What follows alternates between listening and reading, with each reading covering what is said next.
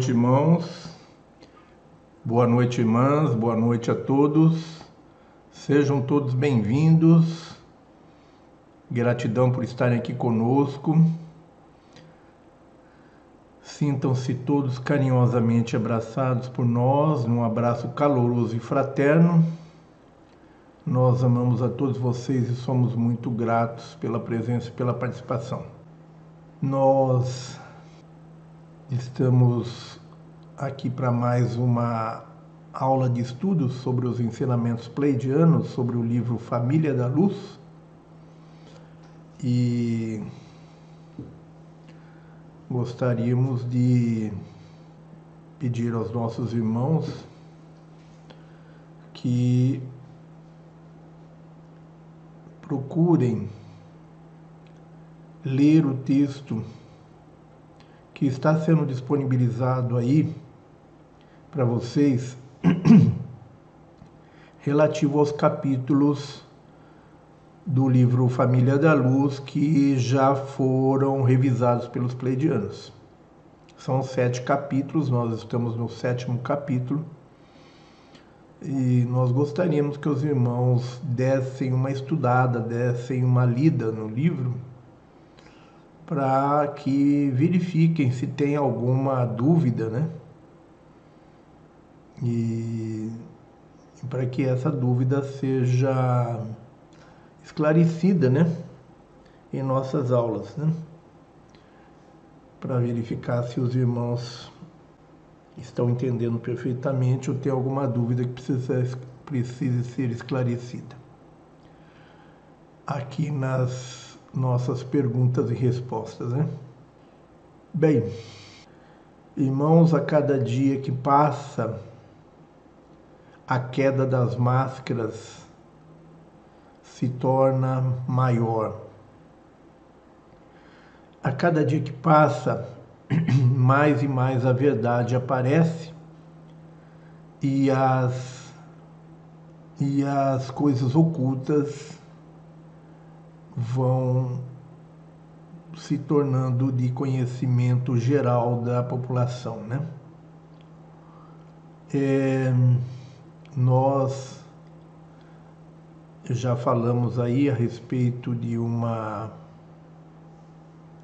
de uma irmã nossa que recebe uma entidade que incorpora uma entidade pleidiana e nós já falamos aqui que é muito estranho porque essa entidade é, tudo que ela fala nada tem a ver com os ensinamentos pleidianos. É uma entidade que repete apenas a repete apenas as coisas do espiritismo, né? A filosofia do espiritismo, né? E nos deixou desde o início muito intrigados de como é que os pleidianos, que são uma civilização avançada, que trazem para nós um conhecimento quântico, fica reiterando aí conhecimentos já ultrapassados que foram importantes no desenvolvimento da humanidade, mas que hoje já estão ultrapassados e conhecimentos esses que estão em total incoerência com os ensinamentos pleidianos. E a gente não gosta de falar nisso porque fica parecendo que a gente fica julgando e criticando os nós, as pessoas que de alguma forma estão relacionadas aos ensinamentos pleidianos, né? Mas nós já falamos sobre isso e mais recentemente nós recebemos a informação de que essa entidade que se diz pleidiana está indicando para as pessoas tomarem vacina. Isso contradiz totalmente os ensinamentos dos pleidianos. Né? Os pleidianos jamais vão indicar para alguém fazer alguma coisa. Isso é do livre-arbítrio de cada um. Os pleidianos não interferem nisso, mas também jamais iriam interferir e jamais iriam indicar para que se tome a vacina. Então, é profundamente lamentável que alguém utilize o nome dos pleidianos para uma coisa dessa, né? Isso contradiz totalmente os ensinamentos pleidianos. Então, não queremos julgar, não queremos comentar, mas é, como envolve o nome dos pleidianos, é importante a gente é, trazer esse assunto aqui para os nossos irmãos. Então, não cabe a nós julgar, mas pedimos aos nossos irmãos que usem o seu discernimento. É fundamental, nesse momento que nós estamos vivendo, que todos aprendam a usar o discernimento. É, nós temos muitas pessoas aí que se dizem canal dos pleidianos, mas que a gente conheça, que tem é, que transmitem informações coerentes com os pleidianos nós temos apenas a Bárbara Marciniak e o Coreguti. E então é uma pena, nós gostaríamos que outros irmãos canalizassem os ensinamentos pleidianos. Mas esses ensinamentos precisam ter coerência, né? Então nós temos aí muitos canalizando os pleidianos, canalizando entre aspas, né? E canalizando, usando o nome dos pleidianos e não usando a sabedoria e os ensinamentos dos pleidianos. Então, isso não traz nenhuma contribuição para a humanidade, infelizmente.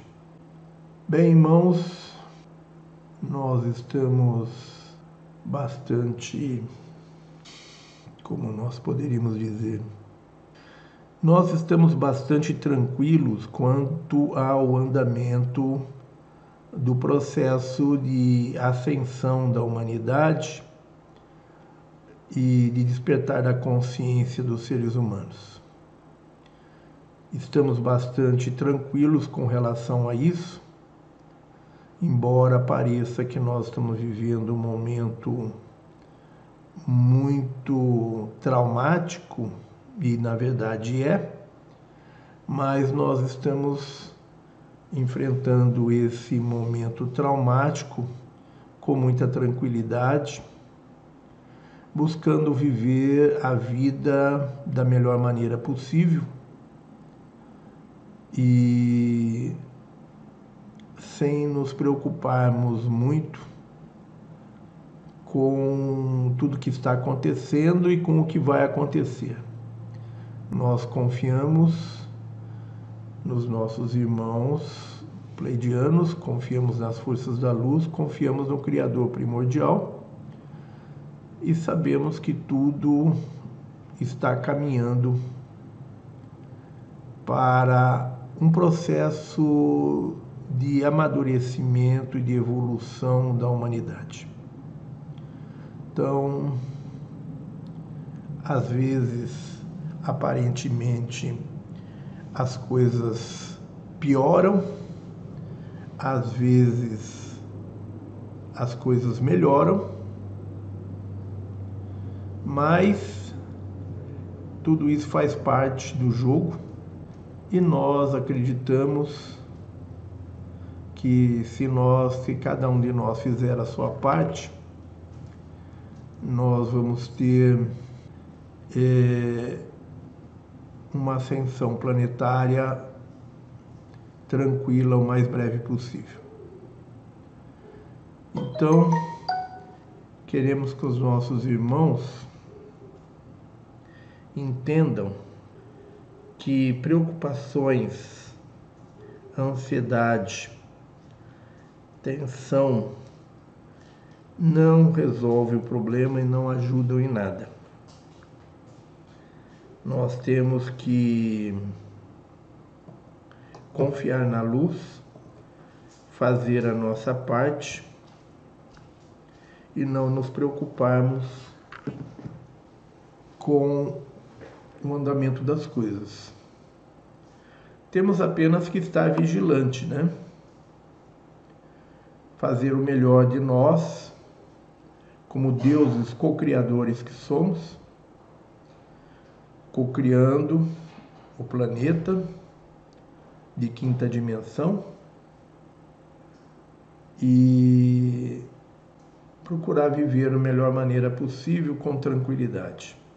Então, irmãos, não temam pelo dia de amanhã. Procurem entender que tudo está bem como está, que tudo caminha para uma situação de progresso, de harmonia, de evolução. E nós precisamos apenas estar bem conosco mesmo, mantendo a paz, a tranquilidade, sem tensão, sem ansiedade e cumprir com o nosso papel de cocriar um mundo melhor, cocriar um planeta melhor. Né? Então, desde que nós estejamos com a nossa consciência tranquila de que estamos fazendo o melhor de nós mesmos pelo planeta, pela humanidade, não há com que se preocupar. Não há o porquê da tensão, da ansiedade. Embora nós tenhamos que estar vigilantes mas podemos fazer isso sem ansiedade, sem tensão. E para que nós possamos estar criando alguma coisa melhor, é preciso que a gente tenha uma noção da realidade. Mas sem deixar que essa realidade, é, sem se tornar escravo dessa realidade, nós precisamos saber da realidade do que estamos vivendo, para com base no pé, com os pés nessa realidade, nós possamos com a nossa cabeça criar um mundo novo. Então é preciso ter os pés na realidade, sem fantasia, sem é, nenhuma é, sem viver no mundo das ilusões e usar o nosso poder co-criador para imaginar, para sentir, para criar um mundo melhor. Fazer isso com paz, com tranquilidade, com é, a certeza, né, de que as coisas vão ser mudadas para melhor.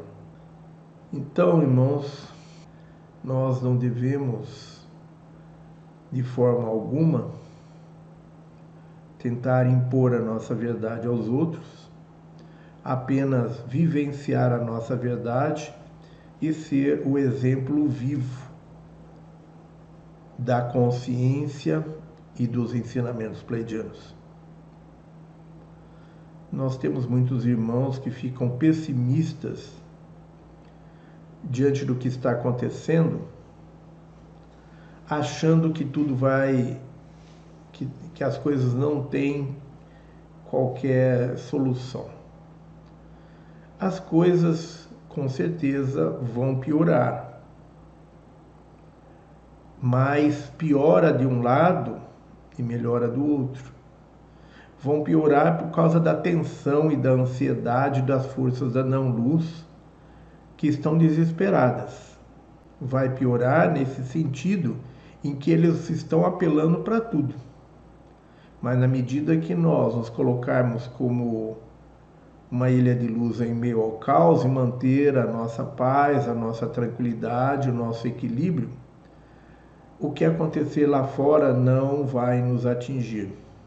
Se cada um se, se manter com uma ilha de luz em meio ao caos, as coisas lá fora podem até piorar temporariamente até que nós tenhamos uma, uma solução definitiva através do grande evento mas isso não vai nos atingir.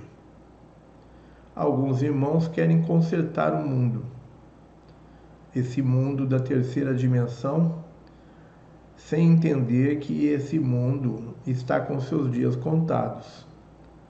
Nós temos é co-criar a quinta dimensão, co-criar o um mundo novo. Então, é preciso que nós tenhamos é, equilíbrio para encarar as dificuldades que vêm pela frente. Tá? Então não vamos dizer aqui, ah, a luz já venceu, está tudo divino e maravilhoso. Não.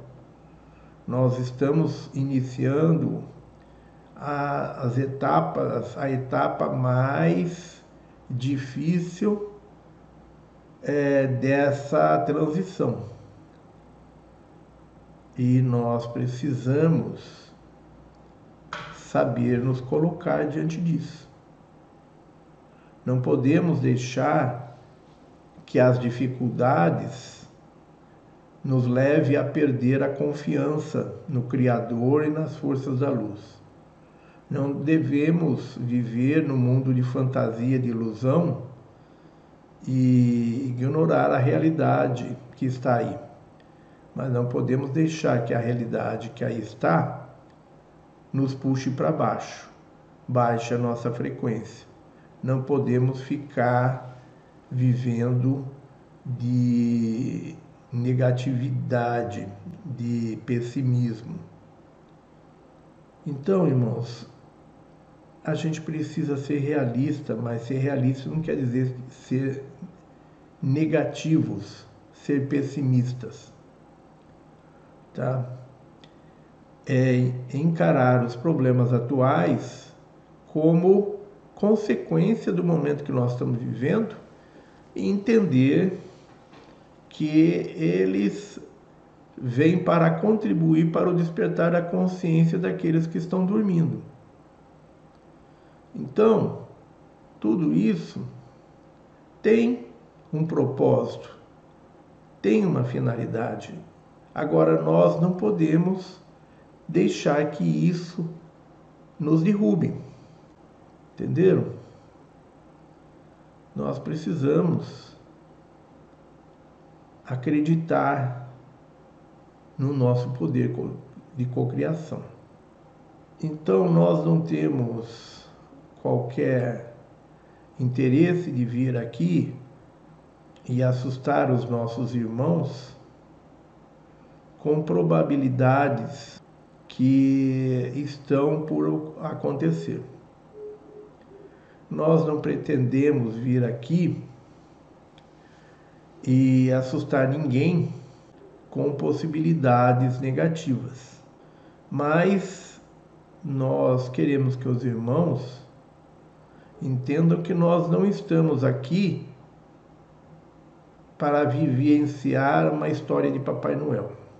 A realidade ela é difícil, a realidade que nós estamos vivendo. Mas nós temos que saber nos colocar diante dessa realidade com positividade, com confiança, acreditando que nós podemos mudar, que nós podemos alterar as coisas. Consertar esse mundo de terceira dimensão, nós não vamos consertar porque ele está destinado a desaparecer. Mas nós podemos neutralizar a força das a, o poder das forças da não-luz e impedir que as coisas negativas que estão sendo é, utilizadas os eventos negativos que estão sendo utilizados pelas forças da não-luz, nós podemos minimizar isso, neutralizar e impedir que nos atinjam. Precisamos apenas ser confiantes e vigilantes, né? Ser vigilantes, confiantes e ter a crença de que nada, nada vem para o mal pura e simplesmente. Nenhum mal é totalmente mal em si mesmo. Todo mal tem o seu lado positivo e nós temos que ver isso. Todas essas dificuldades que nós estamos vivendo neste momento tem seu aspecto positivo, que é o amadurecimento, a evolução da humanidade. Como nós pretendemos ser uma civilização de quinta dimensão, se não tivermos experiência de vida para valorizar e saber trabalhar essa nova civilização. Então nós precisamos evoluir, nós precisamos crescer nós não podemos ir para a quinta dimensão como bebezões, como crianças cósmicas que ficam só querendo melzinho na chupeta. Isso não pode acontecer e nós precisamos estar preparados para essa ascensão. Então, nós temos visto trabalhadores da luz desesperados, negativos, achando que é o fim, que é o, o que nós vamos de mal para pior, que vai ser o. Sim, o momento é difícil. Vai piorar no sentido que as forças da não-luz vão apelar cada vez mais. Mas isso não é o fim, irmãos. Isso é um meio de evoluir. Isso faz parte do jogo. Nós temos uma luz à nossa frente, que é a ascensão, que é o, o fecho do jogo. Então, por que nós temos que já nos sentir derrotados? Por que, que nós devemos desejar achar que é o fim para o nosso para nossa civilização? É uma forma de criar o pior. É usar o poder co-criador para criar o pior, para fazer exatamente o jogo deles. Se nós entendermos que, independente deles estarem fazendo o pior cada vez mais, se nós fizermos o melhor, nós neutralizamos isso. Ainda, outro dia nós falamos em nosso grupo de apometria da necessidade de nós fazermos turbilhões de luz para as pessoas que estão lutando pelo bem da humanidade, pelo bem do Brasil, mas não fazer turbilhão de luz só para eles. Fazer para aqueles que estão tentando prejudicar a humanidade. Fazer turbilhão de luz para aqueles que estão também tentando prejudicar o nosso país. Perdoar esses irmãos e fazer turbilhão de luz por, por eles, ter compaixão. Alguns irmãos que se dizem da luz nos dizem: Ah, vocês estão trabalhando para não luz, vocês estão é, compactuando com seres da não luz, onde já se viu você fazer turbilhão de luz para pessoas negativas, para autoridades aí que estão querendo prejudicar o povo, onde já se viu diante de tudo que eles estão fazendo de mal para a humanidade, para os brasileiros, perdoar, falar em perdão, falar em amor incondicional para com eles, enviar luz e amor incondicional para eles através da apometria, que que é isso? Eu não não concordo com isso, eu não estou pronto para isso. Então, irmãos, esse irmão está declarando que o seu destino será o exílio. É, um, é uma pessoa que se diz da luz, mas não está tendo uma conduta de evolução, não está tendo compaixão, perdão, amor incondicional, que é as condições básicas para o nosso processo de evolução, para o nosso processo de ascensão. Então, essas pessoas ficam bravas ainda quando nós falamos aqui de perdoar esses seres da não-luz. Eles ficam revoltados quando nós falamos em ter compaixão para com esses seres que estão trabalhando para destruir a humanidade. Eu sei que é difícil quando a gente ainda não está vivenciando na prática o amor incondicional. Eu sei que é difícil entender e aceitar esse tipo de conduta de perdoar, de ter compaixão, de perdoar, de ter amor, de e de agradecer. Sim, irmãos, devemos agradecer porque esses irmãos que estão nos causando todos esses aborrecimentos estão contribuindo para a nossa evolução como eles nem imaginam. Olhe para trás, irmãos, e vejam o quanto vocês evoluíram, amadureceram, adquiriram consciência nesses últimos meses, nesses últimos anos. Será que nós não amadurecemos, não evoluímos, não crescemos? Faça um balanço, irmãos.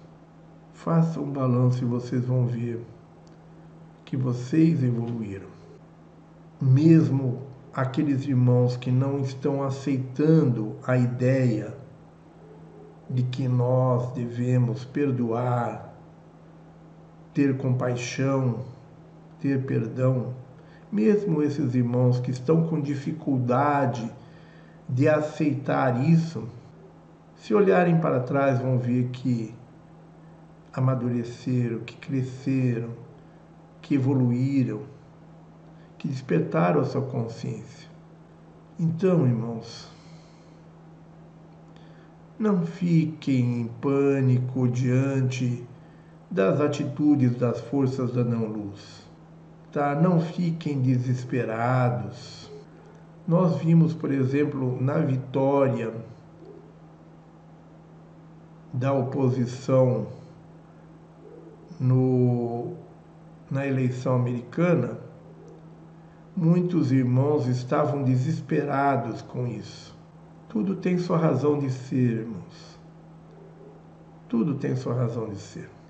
As forças da luz, elas evoluem mesmo nos momentos de derrota. O verdadeiro trabalhador da luz transforma os momentos de derrota em crescimento em evolução. Então, a gente não pode deixar se abater por pelos problemas que acontecem no dia a dia, pelas arbitrariedades de autoridades, pelo aprisionamento dos seres humanos, pela tirada pela eliminação da nossa liberdade de ir e vir. Nós não devemos nos acomodar e a, a ficar, ah, tá, tá, tá bom assim, vou ficar assim mesmo. Não devemos nos acomodar, nós devemos lutar para superar as dificuldades. Esse é o jogo. Lutar para superar as dificuldades, mas sem valorizar demais as ações nefastas, tirânicas que nos atingem. Precisamos sim valorizar as coisas boas que nos atingem, que nos vêm, e minimizar as coisas negativas. Entender que elas fazem parte de um processo de amadurecimento, um processo de evolução nós não temos um tempo limitado para resolver todos os problemas do mundo. Não, não temos. Nós não temos que consertar o mundo, nós temos que fazer a nossa parte. Não ficar de braços cruzados, não ficar esperando que os pleidianos, que o Criador primordial, que as forças da luz façam as coisas por nós. Senão, nós não evoluímos. Se você ficar aí sentado diante de, do computador, vendo o Ibiatã falar isso, e ficar assim, ah, nem vou esquentar a cabeça porque Deus fará tudo por nós. Não é assim. Não é assim. Você deve pensar o seguinte: tudo bem, confio na luz, confio no Criador. Agora, o que cabe a mim fazer? Deixo colaborar, deixo fazer a minha parte. Então, o caminho não é entrar em pânico. O caminho não é ficar pessimista diante das coisas negativas que estão acontecendo. E o caminho também não é achar que tá, ah, tá tudo bem, tá tudo ótimo, Deus fará tudo por mim. E cruzar os braços, se tornar omisso. Nós temos que evoluir. E quando nós fazemos o melhor de nós a cada dia, nós estamos evoluindo e estamos amadurecendo. Não é enfiar a cabeça num buraco ignorar toda a realidade do que está acontecendo que vai nos fazer evoluir.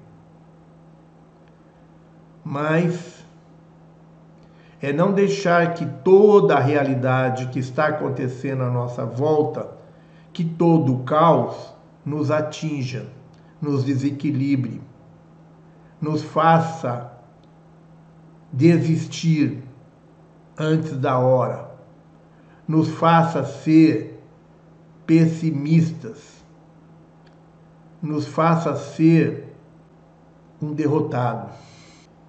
Nós estamos sempre evoluindo a cada dia. E tudo que acontece à nossa volta contribui para a nossa evolução. Por isso, não devemos enfiar a cabeça num buraco e achar que quando vier o, o grande evento eu saio, né? Vou ficar escondido até o grande evento. Quando vier o grande evento, você não está pronto porque você não evoluiu. Então, irmãos, é uma situação um tanto quanto delicada, nós já falamos aqui mais de uma vez do fio da navalha que nos falam os pleidianos. Nós temos que continuar vivendo a nossa vida da melhor maneira possível, porque nós precisamos evoluir. Não adianta você se alienar, você fugir da vida, que você não vai evoluir. Por outro lado, nós devemos fazer o melhor de nós sem deixar que o caos nos desequilibre. Devemos nos manter como uma ilha de luz em meio ao caos. Para isso, é preciso ser realista e ter equilíbrio e ter bom senso e encarar os problemas do dia a dia como é, desafios, como oportunidades de crescimento e de evolução, sem, contudo, aceitar o pior, procurando sempre fazer o melhor de nós para transmutar o pior em melhor, minimizando os aspectos negativos e valorizando as coisas boas, maximizando as coisas boas.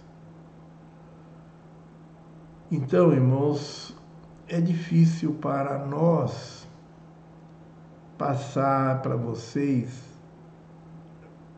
o entendimento dessa postura que devemos adotar como um padrão para os seres da luz.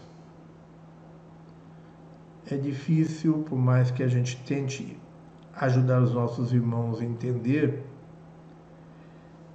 sempre existe aqueles irmãos que se julgam da luz, mas que não conseguem aceitar isso, que acham que isso não deve ser seguido, porque nós não podemos esquecer de todo o mal que eles estão fazendo para a humanidade.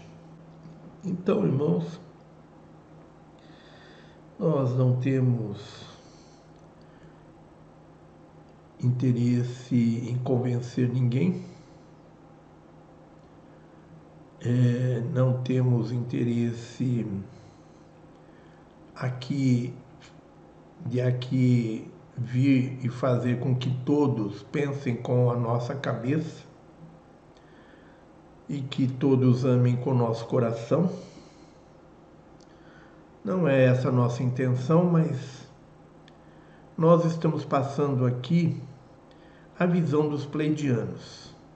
Estamos passando aqui para vocês o nosso entendimento dos ensinamentos pleidianos. Pode ser até que nós estejamos equivocados, né? Pode ser até que estejamos errados, não somos os donos da verdade. Mas temos procurado seguir a, a risca os ensinamentos dos pleidianos e, e tentar passar para vocês da melhor maneira possível às vezes a gente não consegue passar exatamente, mas a gente tenta fazer o melhor. Se não conseguimos, pelo menos nós tentamos. Pior são aqueles que não tentam, não tentam fazer o melhor que se acomodam e que ficam esperando que Deus, que os pleidianos, que as forças da luz venham fazer por nós. Então, irmãos, que nos desculpem as nossas falhas. Muita gente acha que porque nós somos contatados dos pleidianos, que nós temos que ser perfeitos. E esses irmãos acham que nós não temos o direito de errar.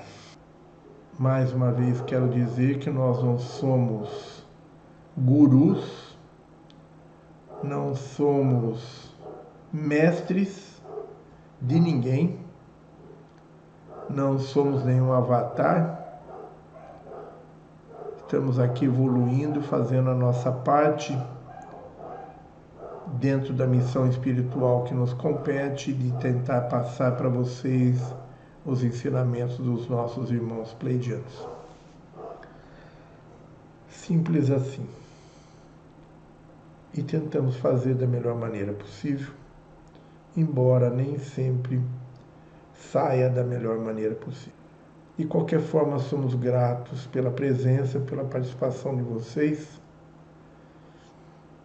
Queremos agradecer a todos que colaboram conosco.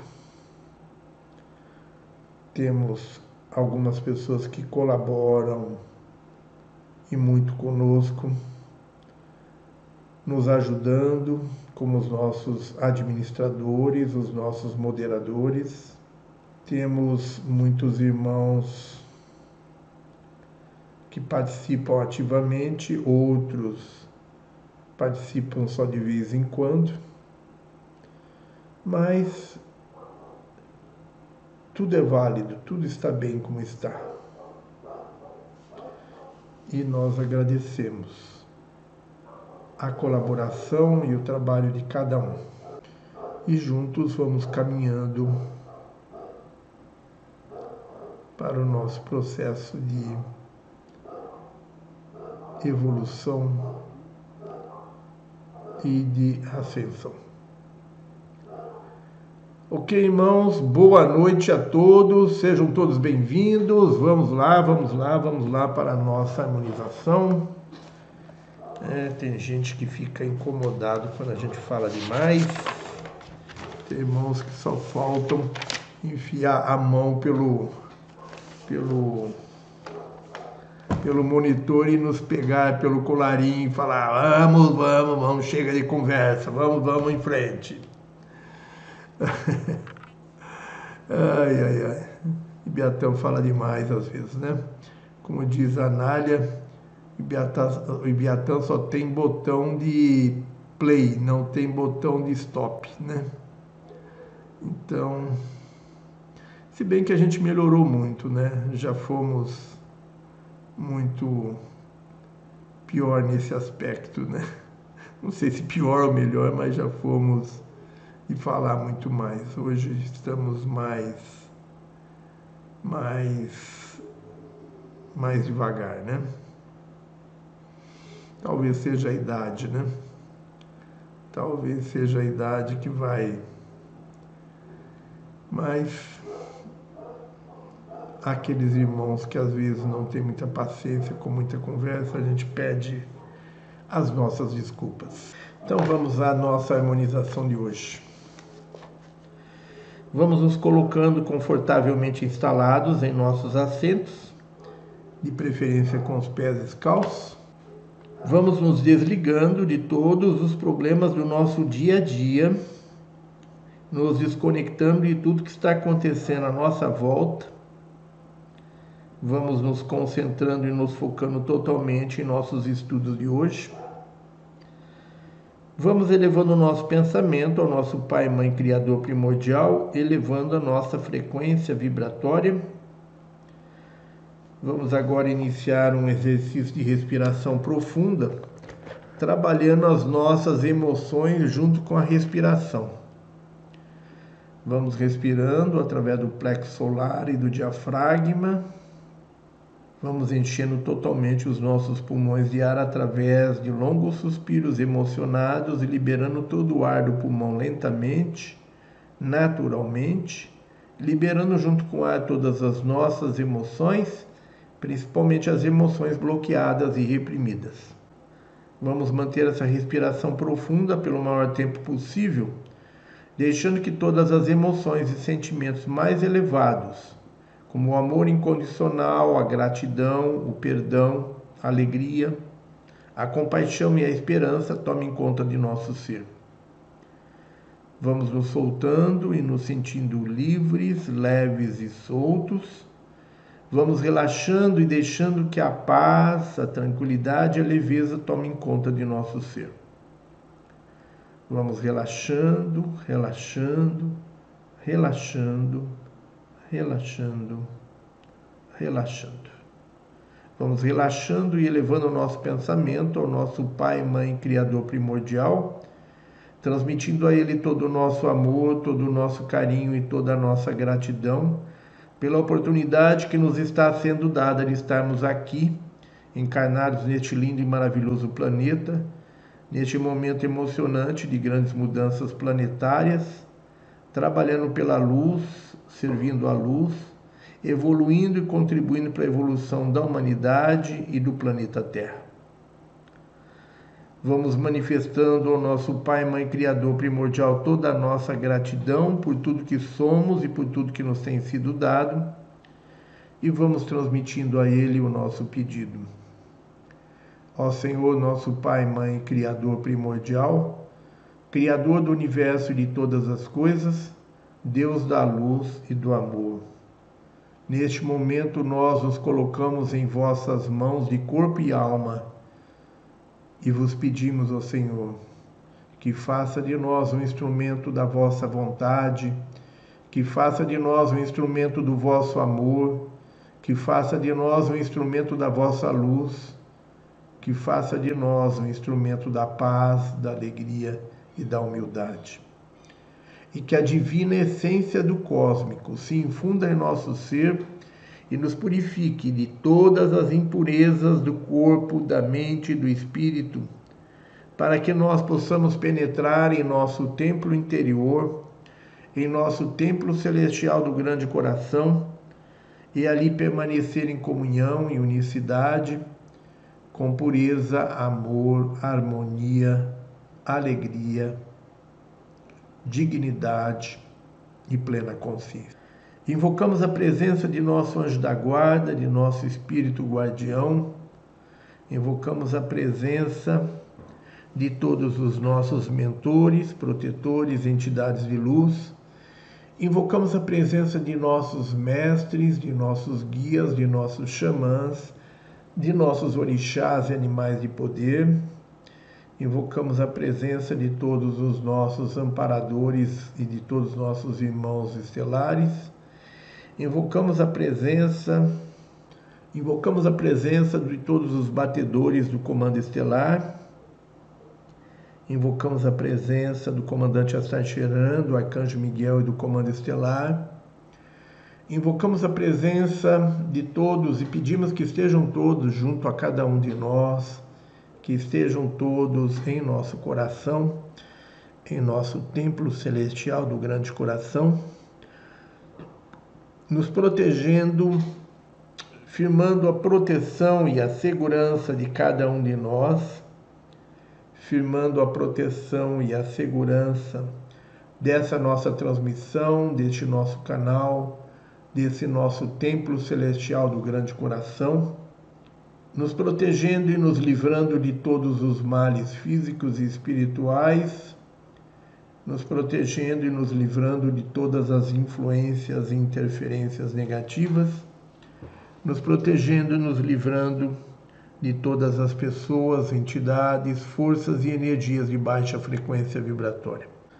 Invocamos a presença de nossos queridos irmãos pleidianos e pedimos que estejam junto a cada um de nós nos envolvendo com suas energias amorosas, nos ministrando seus ensinamentos de luz, ativando e despertando a nossa consciência e as nossas memórias estelares, nos conduzindo, nos guiando e nos dirigindo através dos nossos estudos de hoje. Invocamos a todas as forças da luz e como instrumentos da luz nós nos colocamos, pedindo que as forças da luz, através de nós, façam com que seja feita a vontade divina, agora e sempre. Que assim seja, assim é. Ok, irmãos, vamos então para os nossos estudos de hoje. Pedimos a todos os irmãos que tomem aí o texto dos nossos estudos de hoje.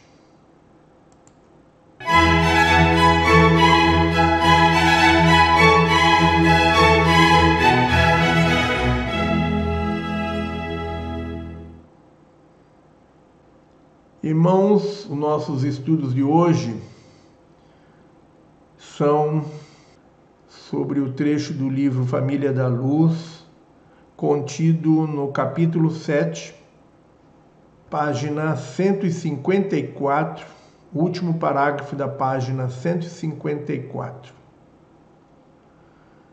Então, por favor, acompanhe conosco. Visualizem seu próprio administrador, seu eu maior ou anjo da guarda, que é o nosso fiduciário, o nosso administrador. Nós já vimos isso na aula passada, que cada um de nós tem o seu fiduciário.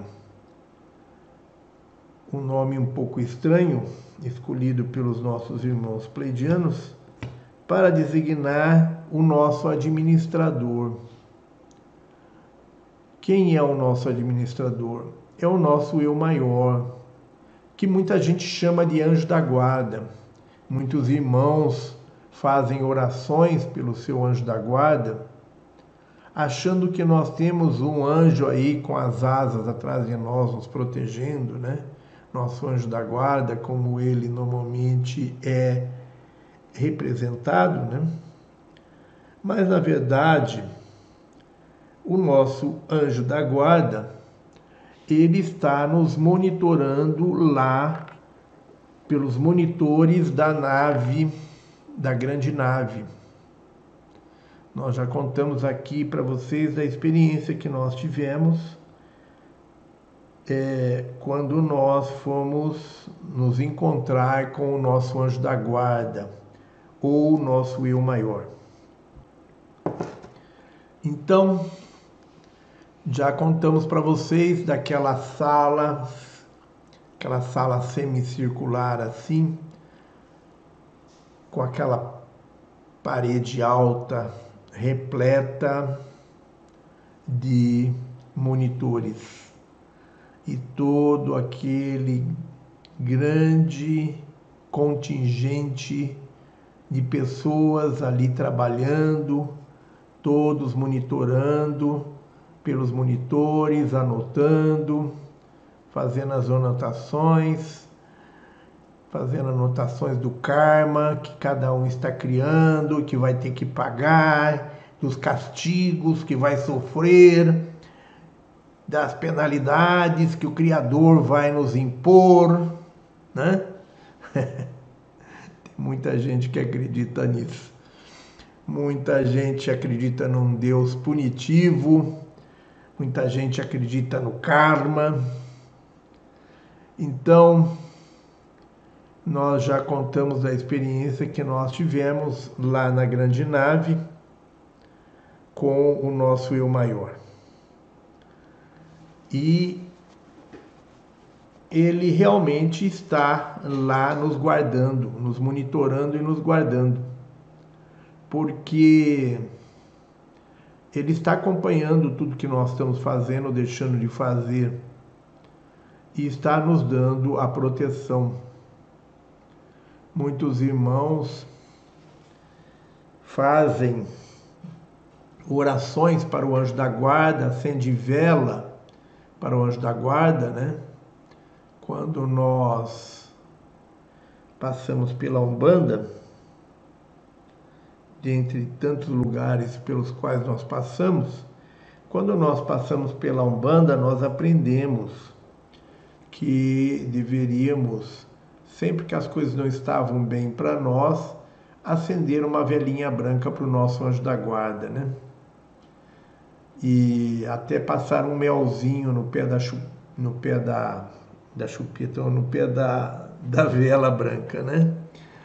É, e aprendemos também que quando alguém nos prejudicava, que a gente deveria acender uma vela para o anjo da guarda do, da pessoa e ter uma conversa com ele, pedir para que ele intercedesse, para que a pessoa parasse de nos prejudicar, que a pessoa parasse de criar caso conosco, né?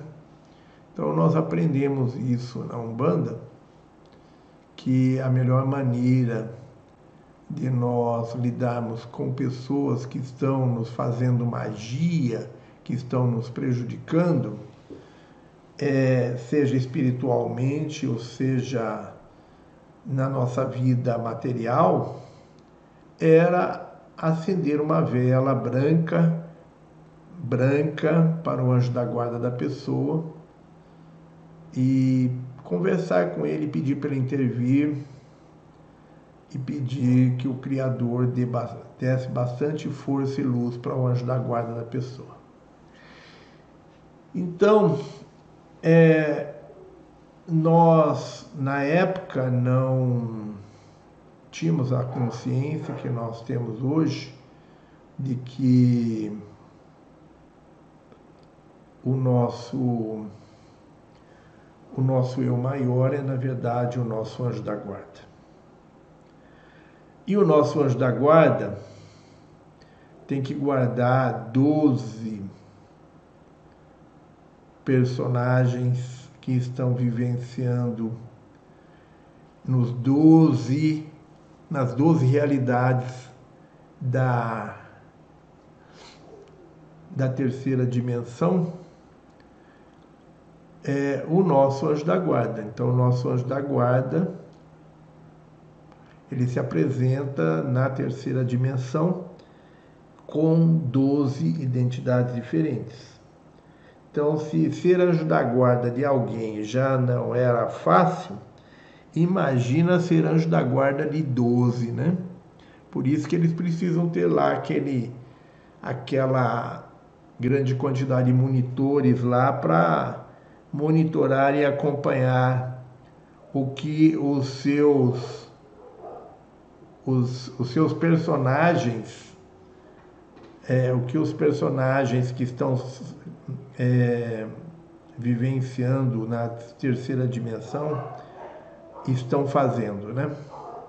Então, o nosso eu maior está lá, sempre atento, sempre nos orientando, nos intuindo, nos livrando do, do pior, né?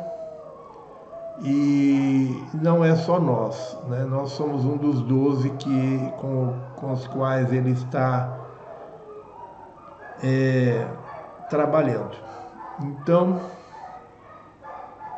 nós, desde que nós iniciamos o nosso trabalho com os ensinamentos pleidianos, há 12 anos atrás, nós já tínhamos a informação que esse anjo da guarda, que nós aprendemos a conhecer em outros, outras escolas pelas quais nós passamos, que esse anjo da guarda era, na verdade, o nosso eu maior, a nossa essência, né? Aqui no planeta Terra. E algumas pessoas chegaram a contestar isso dizer que nós viajávamos, né? E nós não conhecíamos o livro Família da Luz e recentemente é, nós tomamos conhecimento disso que os pleidianos estão dizendo, de que o anjo da guarda e o eu maior é o nosso próprio administrador. Então visualizem seu próprio administrador, seu eu maior, o anjo da guarda, e imaginem a incrível quantidade de conhecimento que está sendo colocado à vossa disposição agora. Nesse momento, imaginem a incrível quantidade de conhecimento.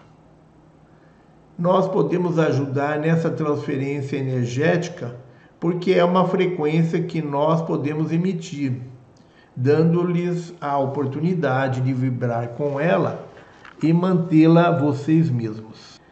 Então, os nossos irmãos pleidianos podem nos ajudar nessa conexão nossa com o nosso eu maior nessa transferência energética que nós recebemos diretamente do nosso eu maior. É, essa conexão, ela na verdade pode ser é, pode ser mantida por nós mesmos, né? Então os nossos irmãos pleidianos nos ensinam a nos fundir e nos manter em comunhão com o nosso nosso pai mãe criador primordial e também com o nosso eu maior. Então nós não temos praticado meditação de comunhão com o nosso eu maior. Vamos fazer uma meditação nesse sentido. Nós temos procurado apenas trabalhar com o Criador primordial, mas devemos sim cuidar da nossa conexão com o nosso anjo da guarda, ou eu maior, nosso administrador, né? nosso fiduciário,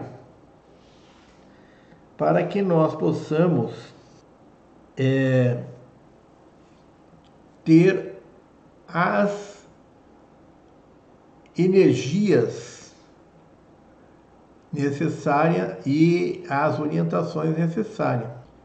Então, nós temos com a nossa essência um vínculo que nós devemos preservar e cuidar muito bem, fazer a manutenção desse vínculo através da comunhão com o nosso eu maior, com a nossa essência, né?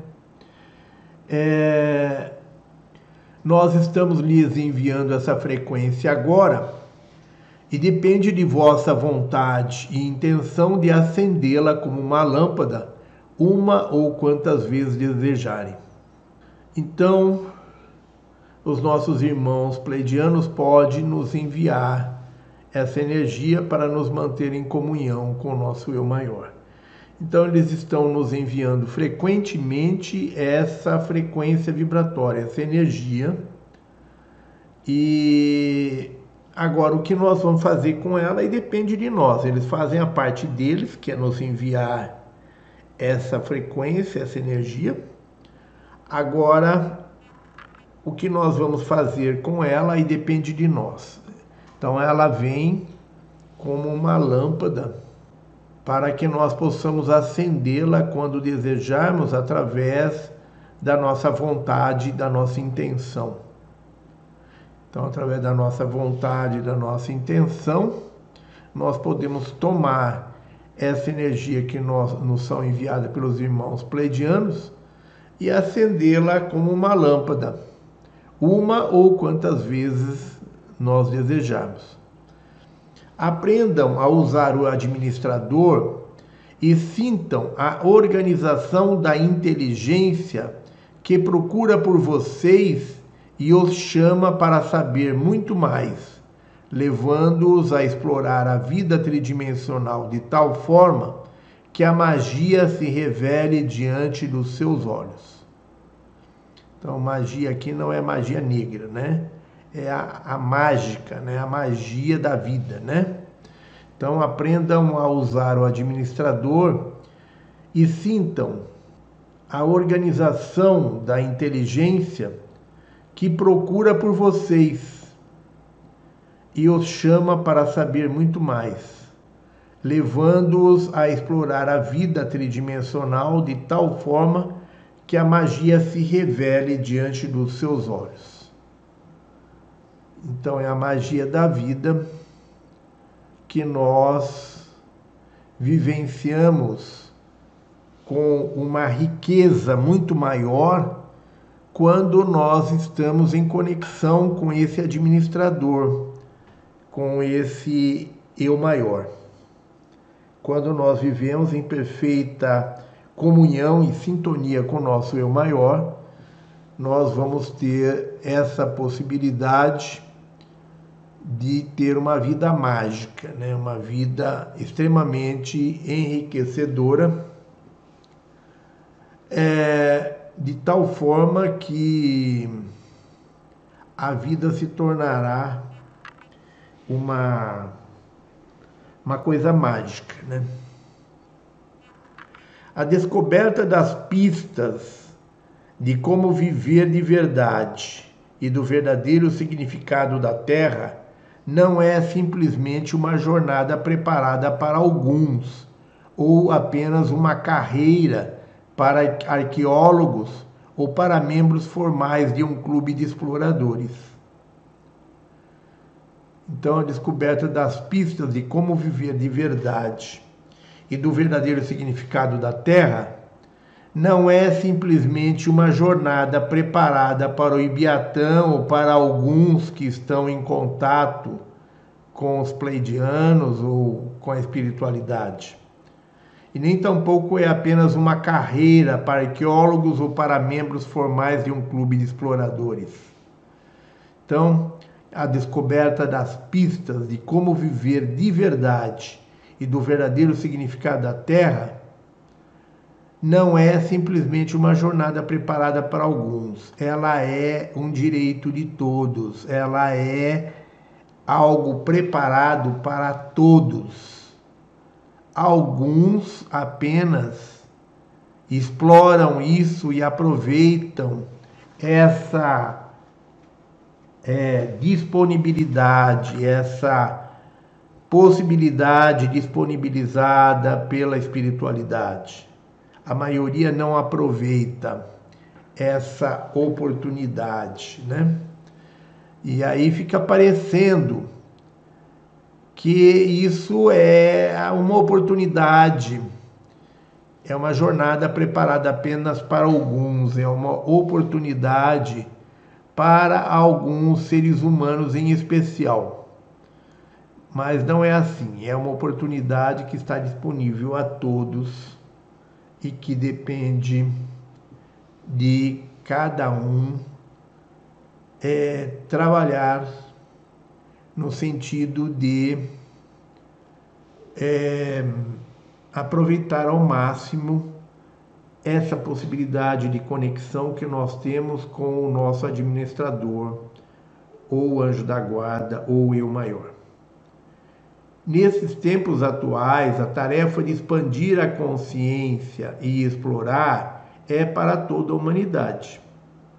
Então, não é algo exclusivo para alguns. Ao contemplar vossa vida e sentir que uma mudança está acontecendo em vosso ser interior, contemplar, meu Deus do céu, por mais que a gente olhe, sempre acaba passando algum erro. Então, ao contemplar a vossa vida e sentir que uma mudança está acontecendo em vosso ser interior, o termo não é contemplar. Os nossos irmãos pleidianos nos disseram que o termo não é contemplar. Então, qual é o termo? Ao observar vossa vida e sentir que uma mudança está acontecendo em vosso ser interior, perceba que frequência irão criar para a Terra. Qual será a civilização que ficará registrada nos anais do tempo para que vossos descendentes possam estudar? Quais lendas, mitos e feitos de renome eles escreverão sobre vocês?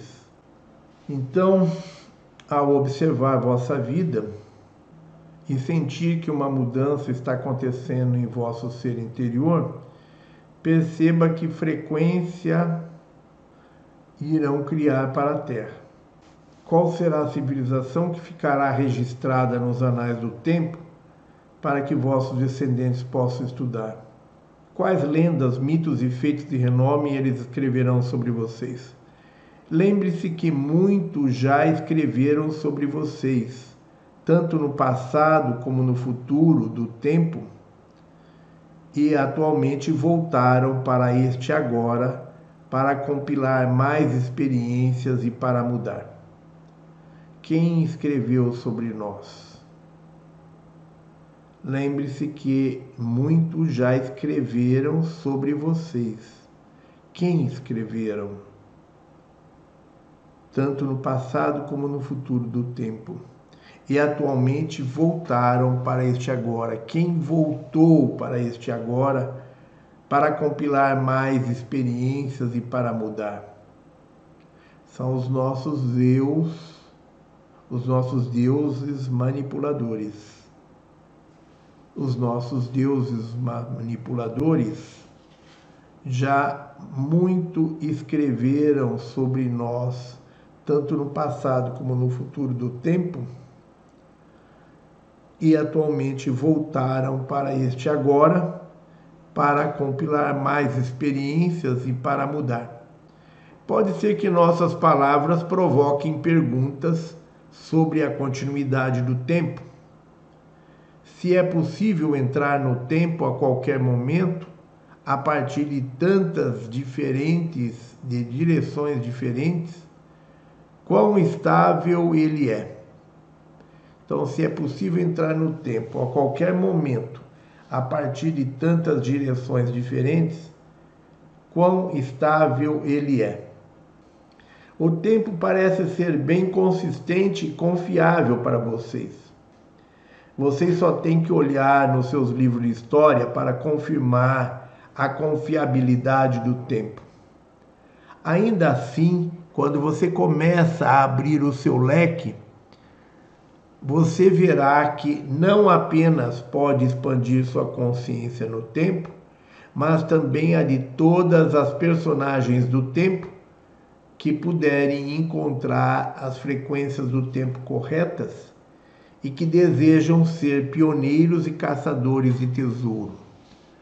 Podem visitar a faixa de frequência da Terra durante esse período de 25 anos. Tem alguma coisa aqui que deixa eu corrigir. Ainda assim, quando você começa a abrir o seu leque, você verá que não apenas pode expandir sua consciência no tempo, mas também a de todas as personagens do tempo que puderem encontrar as frequências do tempo corretas, puderem encontrar as frequências do tempo corretas e que desejam ser pioneiros e caçadores de tesouro. Um minutinho que eu não estou entendendo. Ainda assim, quando você começa a abrir o seu leque, você verá que não apenas pode expandir sua consciência no tempo, mas também de todos os personagens do tempo que puderem encontrar as frequências do tempo corretas e que desejam ser pioneiros e caçadores de tesouro. Todos podem visitar a faixa de frequência da Terra durante esse período de 25 anos. No que consiste vosso trabalho durante toda esta manobra? Permitir que qualquer um entre de repente nessa nossa é, dimensão, nesse nosso, nessa nossa realidade? No que consiste vosso trabalho durante toda essa manobra. Permitir que qualquer um entre de repente nessa realidade, esquecer a si mesmo, vocês são mesmo um tesouro. Algo verdadeiramente profundo brota desse nanosegundo da existência, que está atualmente fora de alcance, mas à beira de revolucionar a existência humana. Torne-se consciente de si mesmo como um ser valioso, sabendo que cada pensamento seu semeia o futuro. Então, irmãos, isso é muito importante. Cada pensamento seu semeia o futuro. No que você está pensando agora, meu irmão? No que você está pensando agora, minha irmã? Hein? Você já parou para pensar o que você está criando neste momento com o seu pensamento? Alguma vez você, durante a sua vida, você parou para pensar sobre isso? Então, irmãos, algo verdadeiramente profundo brota desse nanosegundo da existência, que está atualmente fora de alcance mas à beira de revolucionar a existência humana. Então, irmãos, nós estamos passando por momentos difíceis, mas são momentos que vão revolucionar a existência humana. Torne-se consciente de si mesmo como um ser valioso, sabendo que cada pensamento seu semeia o futuro. Então, a revolução à existência humana.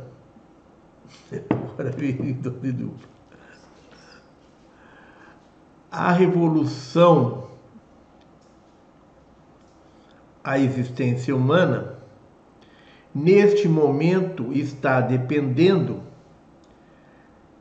de nós nos tornarmos consciente de nós mesmos como um ser valioso e saber que, como um ser consciente e valioso, cada pensamento nosso está criando o nosso futuro.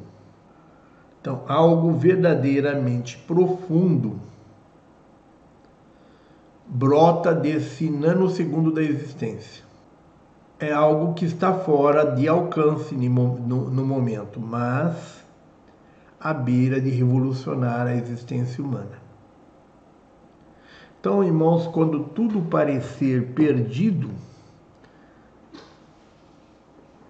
nós teremos a ativação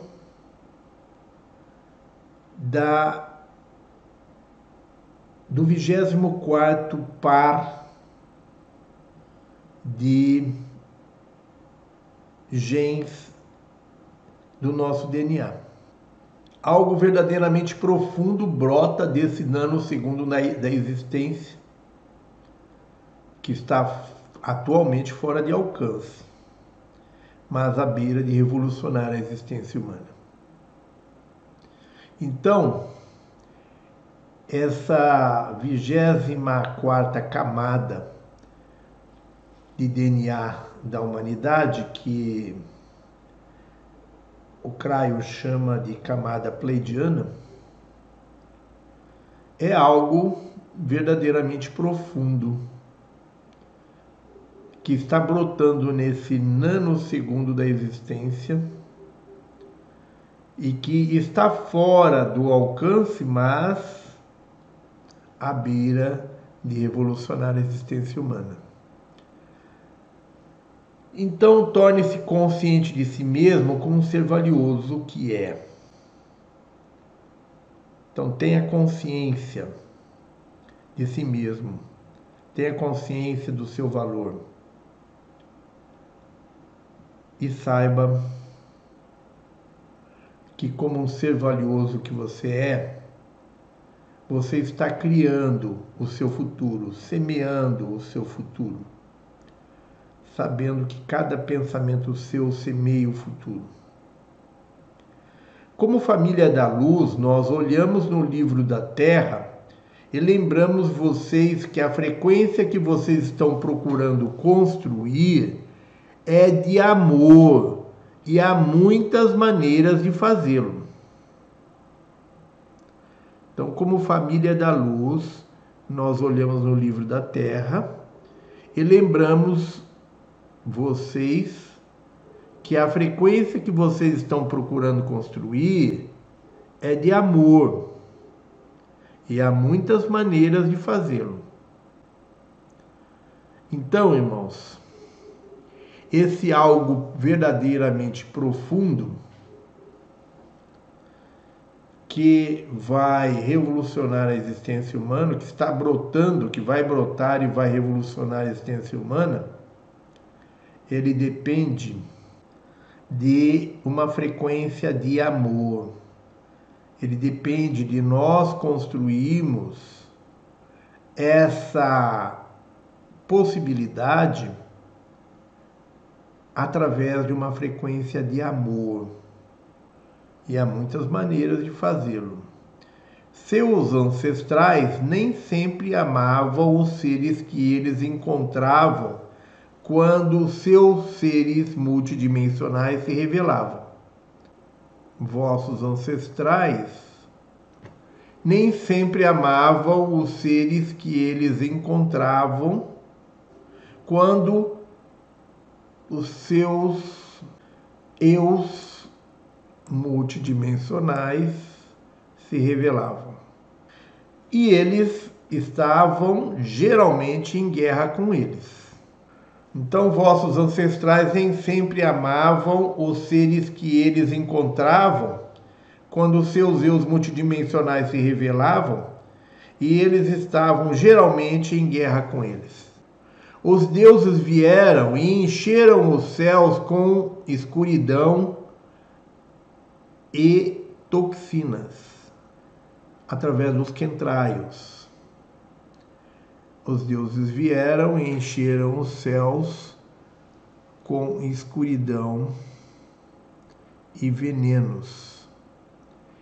Eles também vieram e encheram os céus com som, luz e amor. Por quê? Porque nós temos os deuses manipuladores e temos os deuses criadores originais. Então nós temos os nossos irmãos pleidianos e outras civilizações interdimensionais que vêm e enchem os nossos céus com som, luz e amor. Mas nós temos também os deuses manipuladores que vieram e encheram os céus com escuridão e venenos. Sua linhagem ancestral neste planeta, através das dimensões e através dos céus, é variada. Então, sua linhagem ancestral neste planeta, através das dimensões e através dos céus, é variada. As energias são atraídas para cá pelas suas frequências frequência procura por frequência similar. Como família da luz, vocês estão aqui para criar uma frequência de cura e equilíbrio ao redor da Terra para pegar a maior oportunidade que está à mão. A tarefa mais difícil e elevar a frequência do desespero e do medo para do grande êxtase amor e realização. Olha, irmãos, parece que esse texto realmente foi escrito ontem para esse livro parece que foi escrito ontem para o momento atual, né? Então as energias são atraídas pa, para cá pelas suas frequências. Frequência procura por frequência similar. Como família da luz, vocês estão aqui para criar uma frequência de cura e equilíbrio ao redor da Terra, para pegar a maior oportunidade que está à mão, a tarefa mais difícil, e elevar a frequência do desespero e do medo para a do grande êxtase, amor e realização. Então, é o momento que nós estamos vivendo, o momento de desespero, de medo.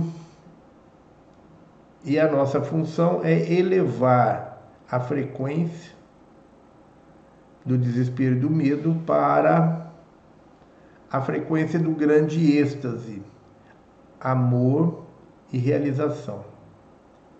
Uma vez que isso ocorra e vocês tenham estabelecido a Terra nessa vibração, vocês experimentarão mil anos de paz, dos quais suas histórias e lendas falam.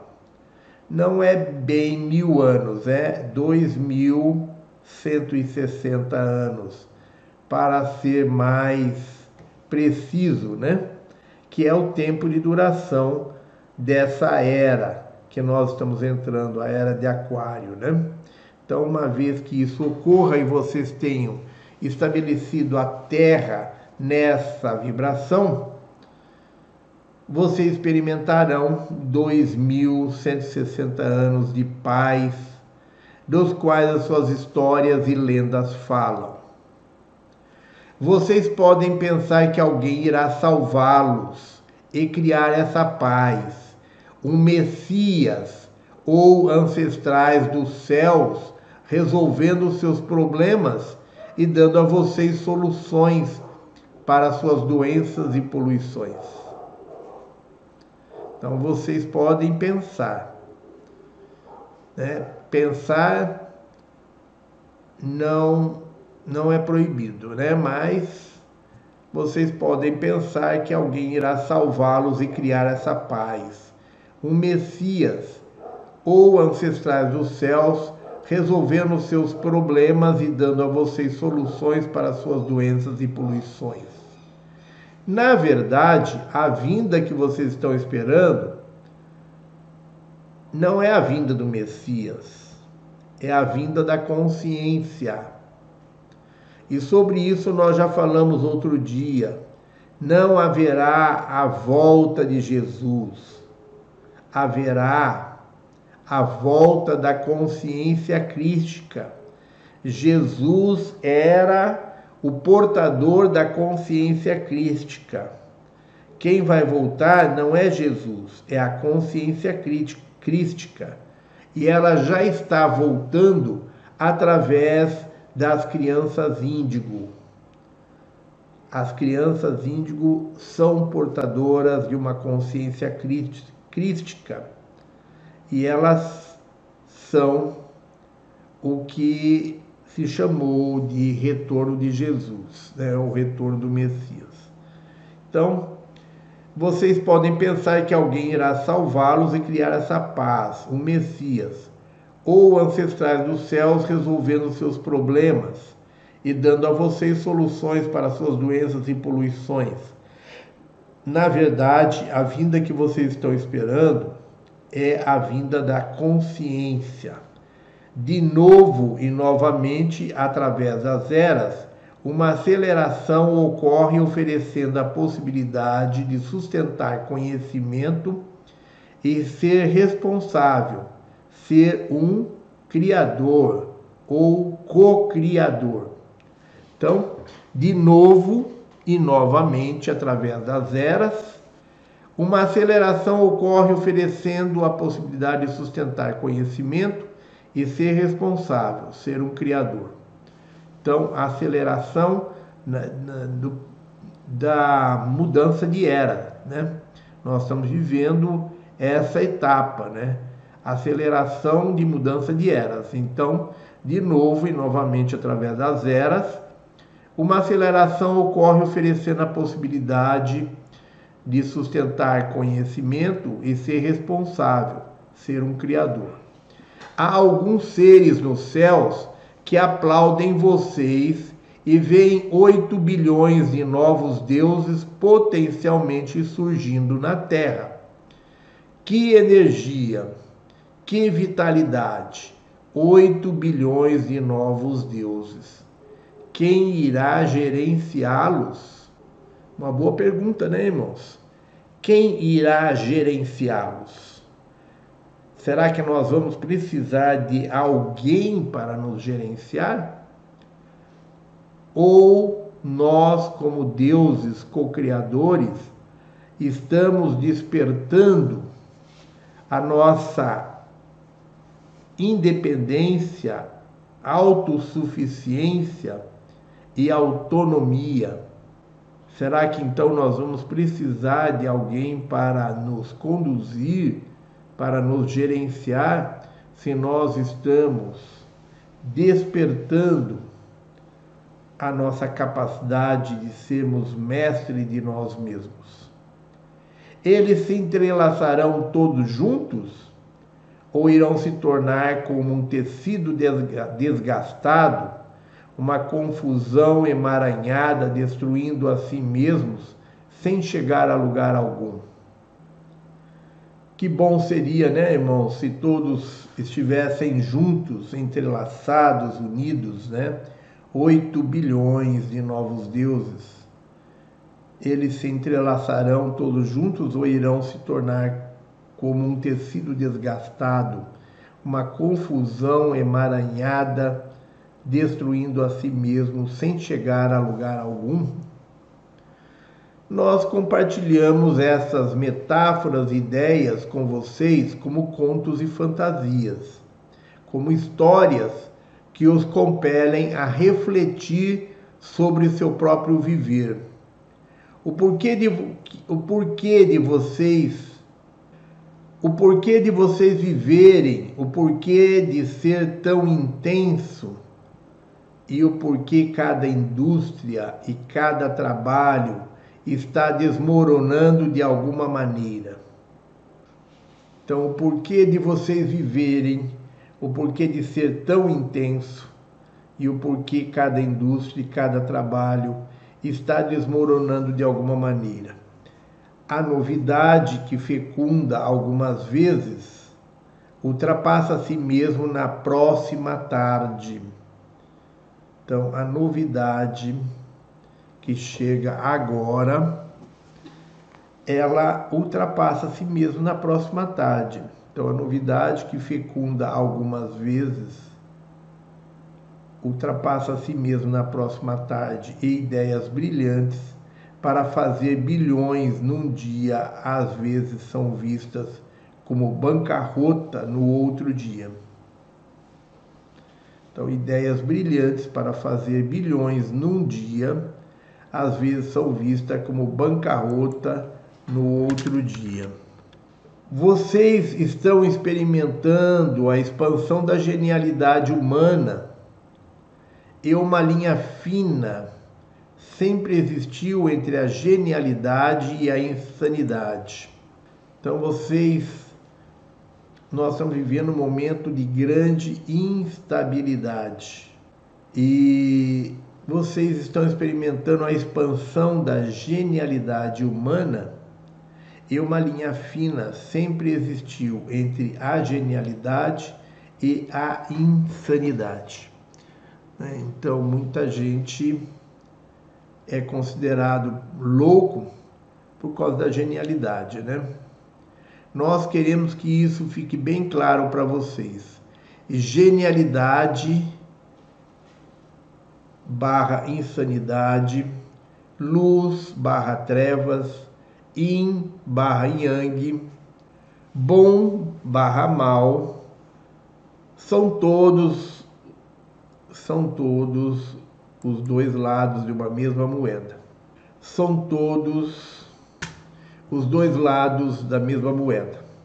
Você pode ir de um lado para o outro para conhecer o sutil equilíbrio entre eles que é na verdade o que vocês estão buscando. Um lugar onde vocês conhecem a luz e conhecem a treva. Pois ao manter essa frequências, essas frequências, vocês apoiam a sua conexão com o todo com a mesma energia que o Criador faz, como um pai que sabe que suas crianças irão todas crescer e ficar bem. Então, você pode ir de um lado para o outro para conhecer o sutil equilíbrio entre eles, que é, na verdade, o que vocês estão buscando. Um lugar onde vocês conhecem a luz e conhecem a treva.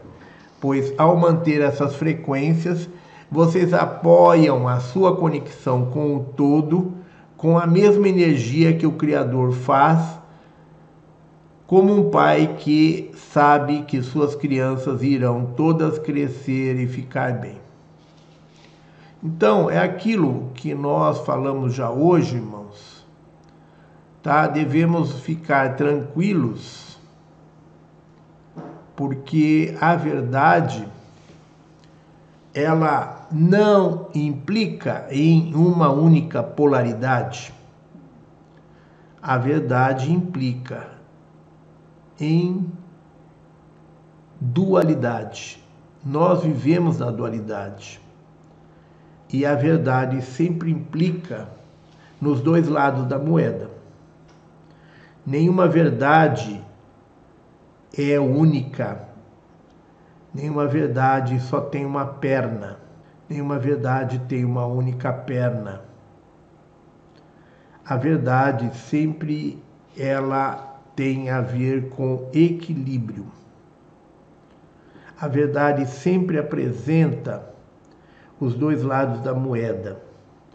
Então, como um pai que sabe que suas crianças irão todas crescer e ficar bem, o Criador cuida de nós, no sentido de que nós possamos evoluir através da dualidade e retornar aos braços do Criador em perfeito equilíbrio, em perfeito equilíbrio em suas polaridades.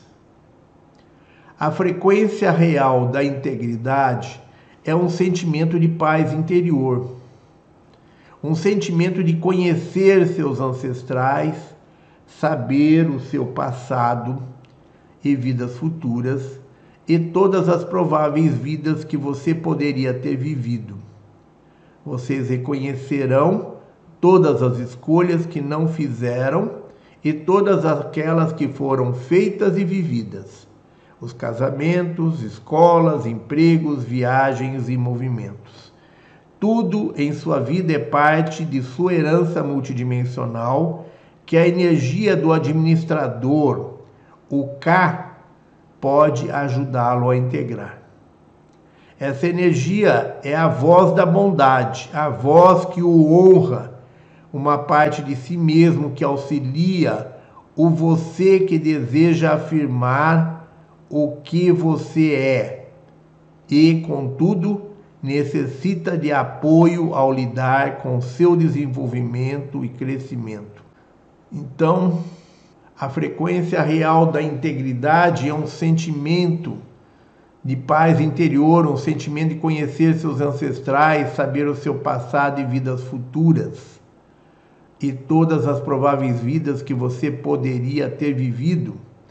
Vocês reconhecerão todas as escolhas que não fizeram e todas aquelas que fizeram e foram feitas e vividas os casamentos, as escolas, os empregos, as viagens e movimento.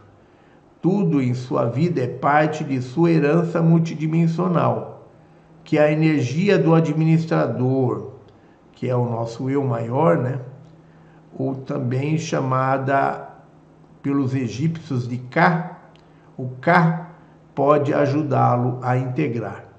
Essa energia é a voz da bondade, a voz que o honra uma parte de si mesmo que auxilia o você que deseja afirmar o que você é, que deseja afirmar o que você é e, contudo, necessita de apoio ao lidar com seu desenvolvimento e crescimento. O plano para a família da luz e para todos aqueles que se importam de vir para a reunião de 2012 é se divertir. Algumas vezes a família da luz faz o papel de mártir, como fizeram na ponte entre a era de, Aquá, de Ares e a era de Peixes, e por toda a era de Peixes, onde um tremendo número de mártires apareceu. O martírio agora acabou. O martírio agora acabou. E um divertido respeito por, por ser humano e um divertido respeito em ser humano, né, ou por sermos humano, sem ofensa a outros, é seu ingresso para traduzir sua vasta herança multidimensional. O martírio agora acabou e um divertido respeito por ser um ser humano, acho que assim dá melhor entendimento. O martírio agora acabou e um divertido respeito. O martírio agora acabou e um divertido respeito por ser um ser humano, sem ofensa a outros, é seu ingresso para traduzir sua vasta herança multidimensional. Lembrem que vocês podem não saber de início de onde suas habilidades, ideias e talentos são derivados. Contudo, verdadeiramente um renascimento está sobre vocês, tão profundo a ponto de ficar marcado nos anais do tempo. Vocês são observados para ver o que vocês construirão como moduladores de frequência e designers de da mente. Na medida em que vocês constroem sua ponte para a próxima era, é essencial que vocês saibam quem vocês são e o que vocês querem. E que vocês não tenham medo de si mesmos quando encontrarem outros família, amigos, amantes e parceiros e todos os vários seres que ocupam a existência com você. Então, na medida em que vocês constroem sua ponte para a próxima era, é essencial que vocês saibam quem vocês são e o que vocês querem e que vocês não tenham medo de si mesmos quando encontrarem outros, família, amigos, amantes e parceiros, e todos os vários seres que ocupam a existência com você. Mais uma vez, nós os lembramos que esse processo de mudança não é planejado para desestabilizar a humanidade é elaborado para reconstruir o centro dos seus seres, para que vocês possam se tornar os seres magníficos que seus ancestrais estão esperando. Vocês foram influenciados por numerosas formas de inteligência e todas elas retornarão agora. Todos os seus influenciadores, de uma forma ou de outra, para combinar as energias deles com as de vocês mais uma vez e ver o que vocês produzirão. Vocês foram influenciados por numerosas formas de inteligência e todas elas retornarão agora. Todos os seus influenciadores, de uma forma ou de outra, para combinar as energias deles com a de vocês mais uma vez e desta forma ver o que vocês produzirão. Seus influenciadores pegaram a forma humana, assim como a multidimensional.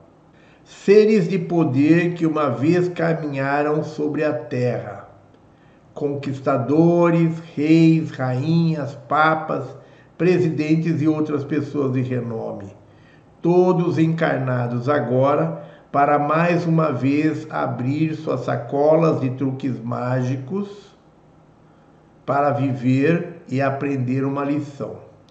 Os deuses e todas as criaturas dos céus tomando várias formas e nomes, disfarçados e mascarados de anjo a réptil, estão todos aqui no seu mundo como estavam no mundo dos seus ancestrais então, os deuses e todas as criaturas dos céus, tomando várias formas e nomes, disfarçados e mascarados de anjo a réptil, estão todos aqui no seu mundo, como estavam no mundo dos seus ancestrais. Lembre-se, as experiências que seus ancestrais tiveram com seus parentes multidimensionais não podiam ser escritas porque frequentemente não havia palavras para descrever o que estava ocorrendo. Para representar suas experiências, seus ancestrais deixaram sinais e símbolos, geralmente gravados em pedra, uma importante informação para passar adiante. Símbolos ajudam vocês a entenderem conceitos abstratos baseados em experiências diretas que nem sempre podem ser traduzidas em palavras. Bem, irmãos, vamos encerrando aqui a nossa aula de hoje. Vamos abrir o nosso chat para perguntas. Ok, vamos então. Vamos então para as dúvidas de hoje. Quando um eu multidimensional se funde a nós, o que podemos sentir? O que pode acontecer conosco? Depende do eu, né? Depende do eu. Se é um eu é, multidimensional, que é o seu um eu paralelo seu, quando ele termina a jornada dele na no ciclo reencarnatório, ele se funde ao nosso eu para aguardar o momento da transição planetária. É uma experiência muito estranha. O Ibiatã já experienciou isso e é uma experiência muito estranha essa de ter a, fusão de um outro eu paralelo. Então, isso é com relação aos nossos eus paralelos. Né? Quando agora não entendi completamente a pergunta, e gostaria que o irmão reiterasse a pergunta em outros termos se estivermos errados, mas quando um eu multidimensional é, se funde a nós, um outro eu. Se funde a nós, se esse eu é um eu é, evoluído, é um eu de quinta dimensão para cima, ou o que nós chamamos de um ser é, um ser multidimensional ou um ser interdimensional, é, a sensação é de êxtase, é uma sensação de grande amorosidade, uma emoção muito grande, uma emoção de alegria. São muitas emoções, é um turbilhão de emoções, você sente muitas emoções ao mesmo tempo, muitas emoções positivas e sentimentos positivos. Então, é o que acontece, por exemplo, quando nós estamos em conexão com os nossos irmãos pleidianos, e então é uma sensação de êxtase, uma sensação de intensa alegria de intenso amor. Então, espero ter respondido a vossa dúvida. Poderia comentar o que seria mônada? Olha, mônada é uma coisa que está acima do nosso eu maior. Mônada é a criação da nossa essência. O Criador, quando cria, as essências ele cria em grupos. Ele não cria um só ser de cada vez, ele cria grupos de seres de uma vez só. Então, uma mônada é um grupo de, de seres criados ao mesmo tempo, com as mesmas características. Então, uma mônada é um grupo de seres que tem afinidades, são almas afins. São almas afins. Não existe, muita gente fala em é, alma gêmea. É, não existe alma gêmea, existe almas afins. Almas afins são almas, é um grupo de almas criada pelo Criador no mesmo momento. Então, isso é uma mônada. A mônada é o, uma criação coletiva que o Criador faz, onde todos os seres têm afinidade, onde todos os seres que participaram daquela mônada tem afinidade, tem, é, tem similaridade muito grande.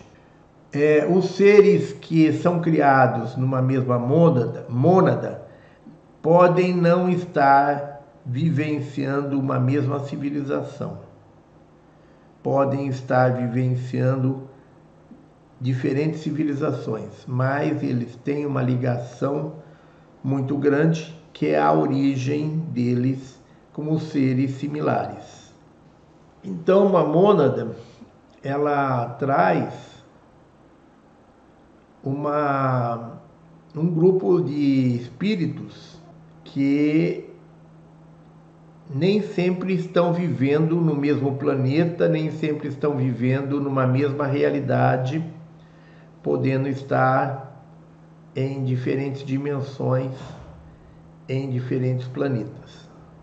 Então, os seres que são criados numa mesma mônada, não é aqui o Ibiatã, não é o irmão, não é a irmã, não é. Nós somos apenas é, personagens é, do nosso eu maior. O nosso eu maior se projeta em 12 eus na, na terceira dimensão, na nas realidades paralelas. Então, quem é criado através das mônadas não somos nós, são a, é a nossa essência, o nosso eu maior.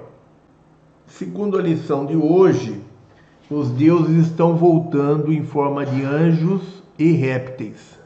É de anjo a répteis, né? Em todas as, as frequências diferentes que vão de desde anjo a répteis, né? É por isso que as pessoas estão em contato com maior frequência em nossos dias de hoje. Sim, cada dia mais aumenta o número de contatos, de contatados. Né? O número de contatados aumenta cada dia mais por causa do momento que nós estamos vivendo por causa da é, por causa da frequência do planeta que está se elevando e abrindo é, a sensibilidade de cada ser também, né? São duas as razões: o aumento da sensibilidade de cada ser pelo momento que nós estamos passando de mudança de era, né? E também pelo, pela presença é, maior de seres, de seres é, não encarnados, né? Nós, os nossos deuses manipuladores. O Papa faz parte da nova ordem mundial? Sim, com certeza, né? Ele está anunciando a todo momento a criação da nova ordem mundial. Sempre estudei o criacionismo e história da explosão do universo, mas agora escuto falar do Criador primordial, onde estudar sobre ele, sobre os ensinamentos pleidianos, estude sobre ele nos ensinamentos pleidianos. Você já leu o livro Mensageiros do Amanhecer? Já leu o livro Terra? Já está lendo o livro Família da Luz? Se não, então leia.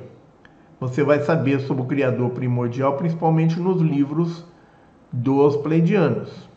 Mas existe aí informações sobre ele em outros locais, em outros lugares, não sei indicar, tá? Mas tem em muitos outros lugares. Em minhas andanças pela pela Rosa Cruz, Umbanda, Cadecismo, Fraternidade Branca, é, Círculo Esotérico da Comunhão do Pensamento, é, Teosofia, né? É, encontrei muitas informações sobre esse Criador primordial em vários lugares. Criacionismo e Big Bang estão errados? Não, não estão errados. Se você ler a doutrina secreta da Madame Blavatsky, né? Se você ler a doutrina secreta é, da Madame Blavatsky, você vai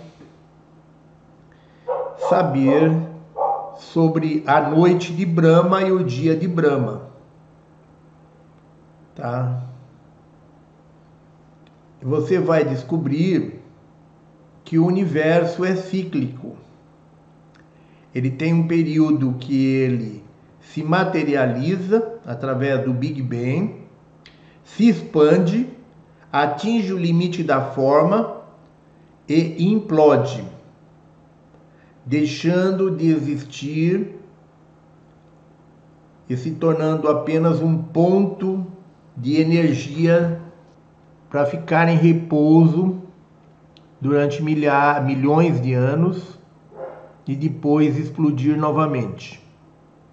Então é a noite de Brahma, quando o universo deixa de existir e permanece nesse estado durante milhões de anos. E depois o dia de Brahma, quando o universo explode, quando essa energia que está num único ponto concentrada, ela explode e ela vai se expandindo até atingir o limite da forma quando ela implode novamente. Então, criacionismo e Big Bang não estão errados, estão errados na forma que elas são colocadas. Mas faz parte de um todo, faz parte de um ciclo de vida do universo. Tudo no universo é cíclico. Tá? Tudo no universo é cíclico. Tudo no universo está em processo de evolução através dos ciclos. Tudo é um pulsar, tudo no universo é energia e essa energia pulsa. Essa energia tem pulsos, tá? É, assim como é em cima, é embaixo. Então o universo ele pulsa ele é pura energia e ele pulsa como tudo o restante é energia e pulsa. Então, o a noite de Brahma é o intervalo entre um pulso e outro. E o dia de Brahma é quando o universo passa a existir a partir de uma explosão que passa é, passa a, a, a, entra num um período de evolução. Então nós temos um período de evolução, que é o dia de Brahma, onde tudo, onde as energias, o pulsar se acelera, as energias se expandem e a luz aumenta. Depois há uma implosão. Irmãos, os links dos nossos livros nos livros escritos pelos pleidianos está disponível aí no chat, tá? Os nossos irmãos moderadores já colocaram o link dos e-books dos pleidianos que está disponível gratuitamente na nossa biblioteca virtual e pode ser baixado a qualquer momento. Aliás, todos os livros, nós temos grande quantidade de livros na nossa biblioteca virtual, no Telegram e também no nosso site, no site mensageirosdoamanhecer.org e no nosso blog ensinamentospleidianos.blogspot.com. Então nós temos biblioteca virtual no nosso site, no nosso blog e temos biblioteca virtual no Telegram. Em todas essas bibliotecas, nós temos uma grande quantidade de livros selecionados, livros bons que estão disponíveis para serem baixados gratuitamente. É, em todas essas três bibliotecas nossas, nós temos os livros dos pleidianos para que os irmãos interessados em ler baixem. Então, como nós estávamos falando, é, o criacionismo e o Big Bang não estão errados, eles são apenas uma visão parcial do todo. Tá? Agora, tudo que existe no universo é células do corpo do Criador. Então, o Criador não está em nós, nós estamos no Criador. Cada um de nós é uma célula do corpo do Criador primordial. Eu não diria nenhuma célula, eu diria um átomo, né? ou talvez até algo mais menor que isso ainda, né? Então o Criador não está em nós, segundo os ensinamentos dos nossos irmãos pleidianos, mas nós estamos no Criador. O universo é o Criador, é o corpo do Criador. Quando as velas se acendem para alguém na Umbanda, eu compreendi. E na Índia, qual é o propósito? Olha, nós não temos profundo conhecimento da é, do hinduísmo. Não temos um conhecimento muito profundo do hinduísmo. Mas é, as velas na Índia, quando se acendem, elas são é, destinados aos deuses elas são destinadas a, a celebrar os deuses. Tá? Então, se nós estivermos errados, aí alguém, se nós estamos errados, alguém é, que nos desculpe é, e alguém nos informe depois se nós estivermos errados. Mas é, todas as as formas de vela, de luz, seja através de vela ou de outros meios, toda vez que se acende uma, uma luz aos deuses, é uma oferenda buscando proteção e ajuda. Seja em qualquer religião, a base sempre de qualquer luz que se acende aos, aos deuses é uma oferenda buscando uma graça. É sempre uma forma de oferenda buscando algum tipo de graça. Já estamos com pequenos flertes com a quinta dimensão? Não, não existe isso. Quais sensações sentiríamos ou acontecimentos poderemos vivenciar? é muito, muito relativo isso, né? Isso vai depender de cada pessoa, cada pessoa tem as suas experienciações. O processo de evolução e de ascensão de cada pessoa é diferente. Ele é único em si mesmo. Tá? Já ouviu falar a expressão cada um é um universo em si mesmo? Não existe um padrão de evolução que sirva é, de referência para todos. Cada um tem um processo de evolução. Cada um tem as experiências é, diferentes, as experiências necessárias para o seu processo de evolução. A evolução de cada um é diferente. Então não existe como estabelecer sensações ou acontecimentos que possa servir de referência para todos, tá? Com relação aos fletes com a quinta dimensão, não existe isso existe o seguinte: nós estamos num processo de elevação da nossa frequência vibratória. A gente explica isso inúmeras vezes e os nossos irmãos, infelizmente, ficam se deixando influenciar por coisas que vêm na internet e acaba tendo dificuldade de interpretar as coisas que a gente coloca aqui. Mas o que a gente coloca aqui é muito simples, irmãos. é uma escada. Nós estamos subindo essa escada. Cada degrau que a gente sobe, a nossa frequência vibratória em hertz aumenta. E como nós subimos os degraus? Através da consciência. Cada vez que você adquire consciência, você sobe um novo degrau na escada. Esse degrau que você sobe consiste na elevação do seu pulsar ou frequência vibratória. O que é frequência vibratória? Frequência vibratória é medida em hertz, que quer dizer em inglês ciclos por segundo.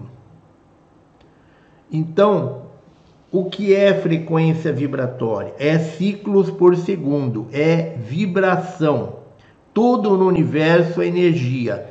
Toda energia vibra, não existe energia estática. Toda energia pulsa, toda energia vibra.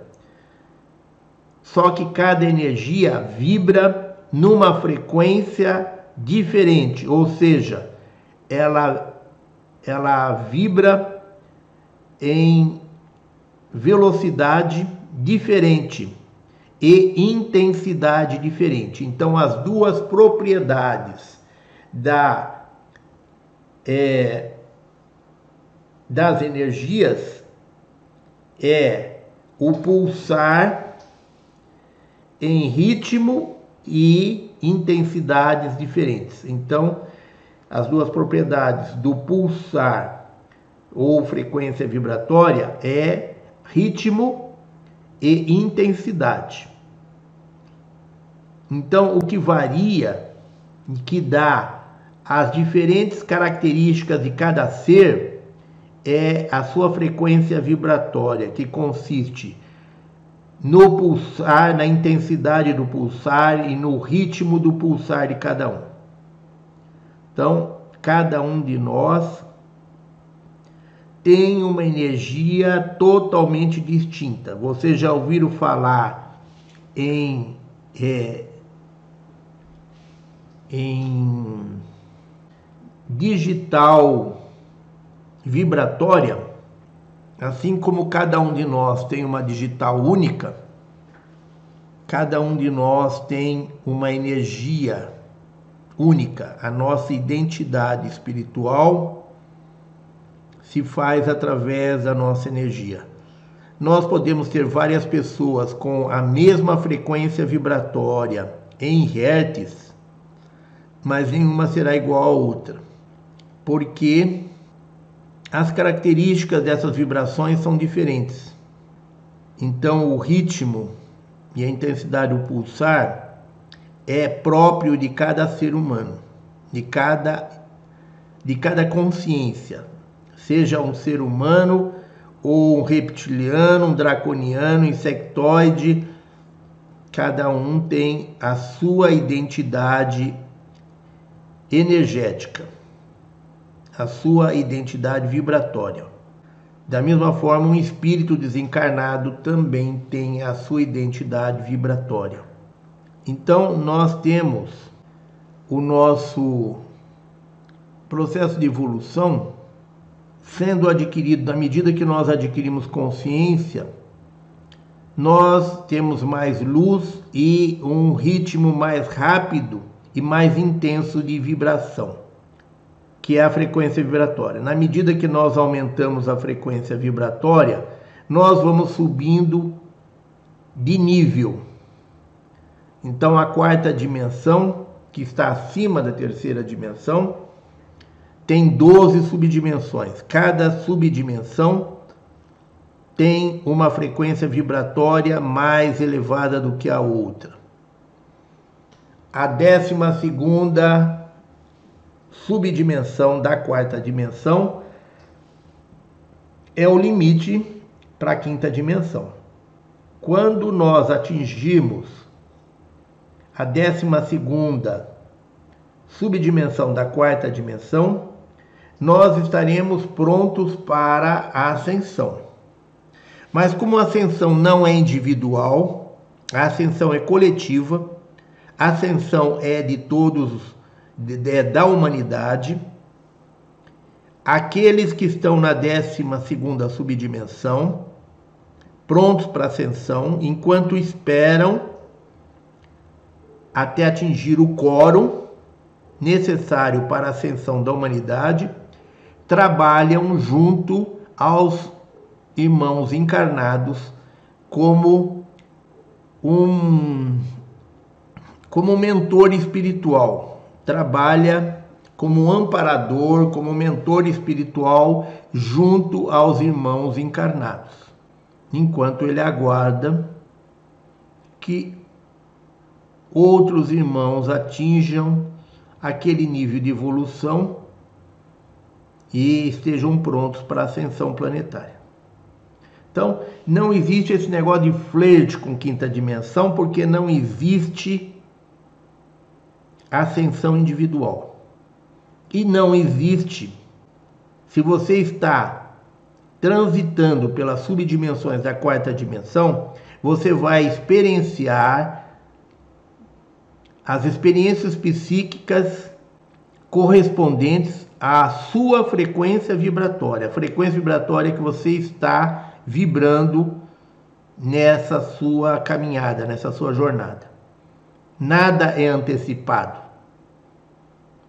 Não existe como alguém que está na estrada poder vivenciar algo que está no seu local de destino. Se você está na estrada, você vai vivenciar o que está na estrada e não o que está no seu local de destino. Não entendi ainda a diferença entre minha matriz divina e meu eu superior. Não tem diferença. Não tem diferença. A sua matriz divina é o molde do seu eu superior.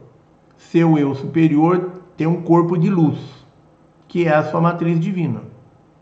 Qual é o propósito da manipulação dos deuses? Os deuses são seres em evolução.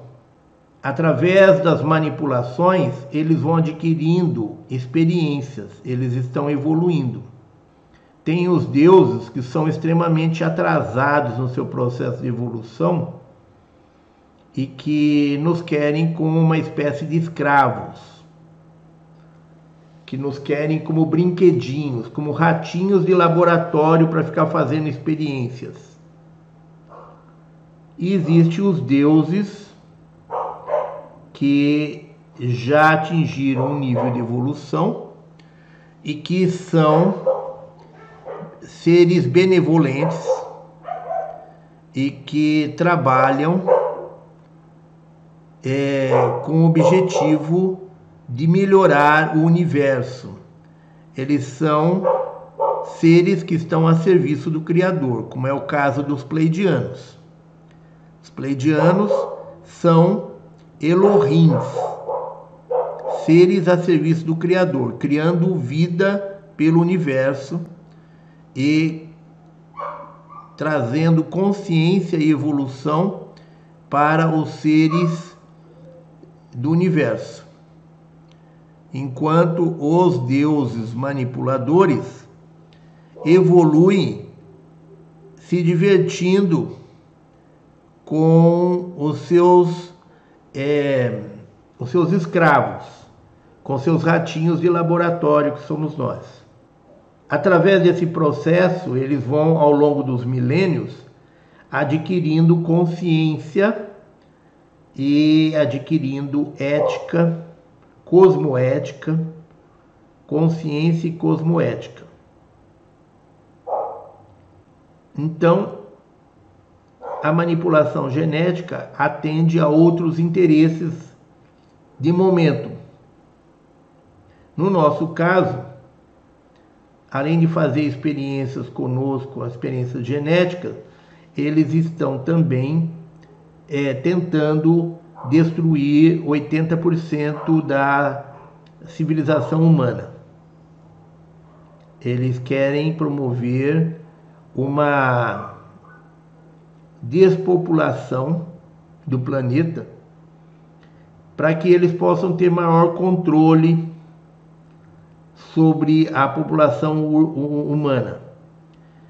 é, o excesso de seres humanos no planeta está levando eles a perderem o controle da situação, o controle sobre a humanidade. Então eles querem diminuir o número de pessoas, eliminando todos aqueles que podem ser um obstáculo para eles devido à elevação do seu nível de consciência, e eles pretendem ficar apenas com 20% da população mundial, selecionado entre aqueles menos evoluídos, aqueles menos é, conscientes. Então a consciência eles não é uma coisa que eles não desejam, eles não querem que seus escravos tenham consciência. Eles não querem que os seus escravos é, questionem. Eles querem escravos que obedeçam é, cegamente. É a fé cega. Brahma, Vishnu e Shiva são deuses primordiais ou somente Brahma? Nenhum deles é Deus primordial. Tá? Deus primordial é um só, é a origem de todas as coisas. Todos eles são deuses criadores. Todos são deuses criadores. Nenhum Deus é o Deus primordial. O Deus primordial é um só. É a origem de todas as coisas. Todos nós aqui da Terra temos uma família cósmica nem todos. Existem os filhos da terra e os filhos do sol, ou família da luz. Os filhos da terra são seres que foram criados para povoar o planeta Terra, espíritos que não têm ainda evolução, não têm espiritualidade. Alguns são é, seres de baixa frequência vibratória, porque fizeram opção pela polaridade das trevas. Outros são seres de baixa frequência vibratória, é, porque não têm evolução, mas são seres que vibram na polaridade da luz. Então, nós temos pessoas é, no planeta que são filhos da Terra, são espíritos nativos do planeta Terra e que são espíritos que estão no processo ainda muito primário de evolução. Alguns desses são seres simples, mas muito amorosos porque são seres que vibram na polaridade da luz. Outros são seres simples, mas muito grosseiros e violentos, muito é, vibrando na frequência da polaridade das trevas.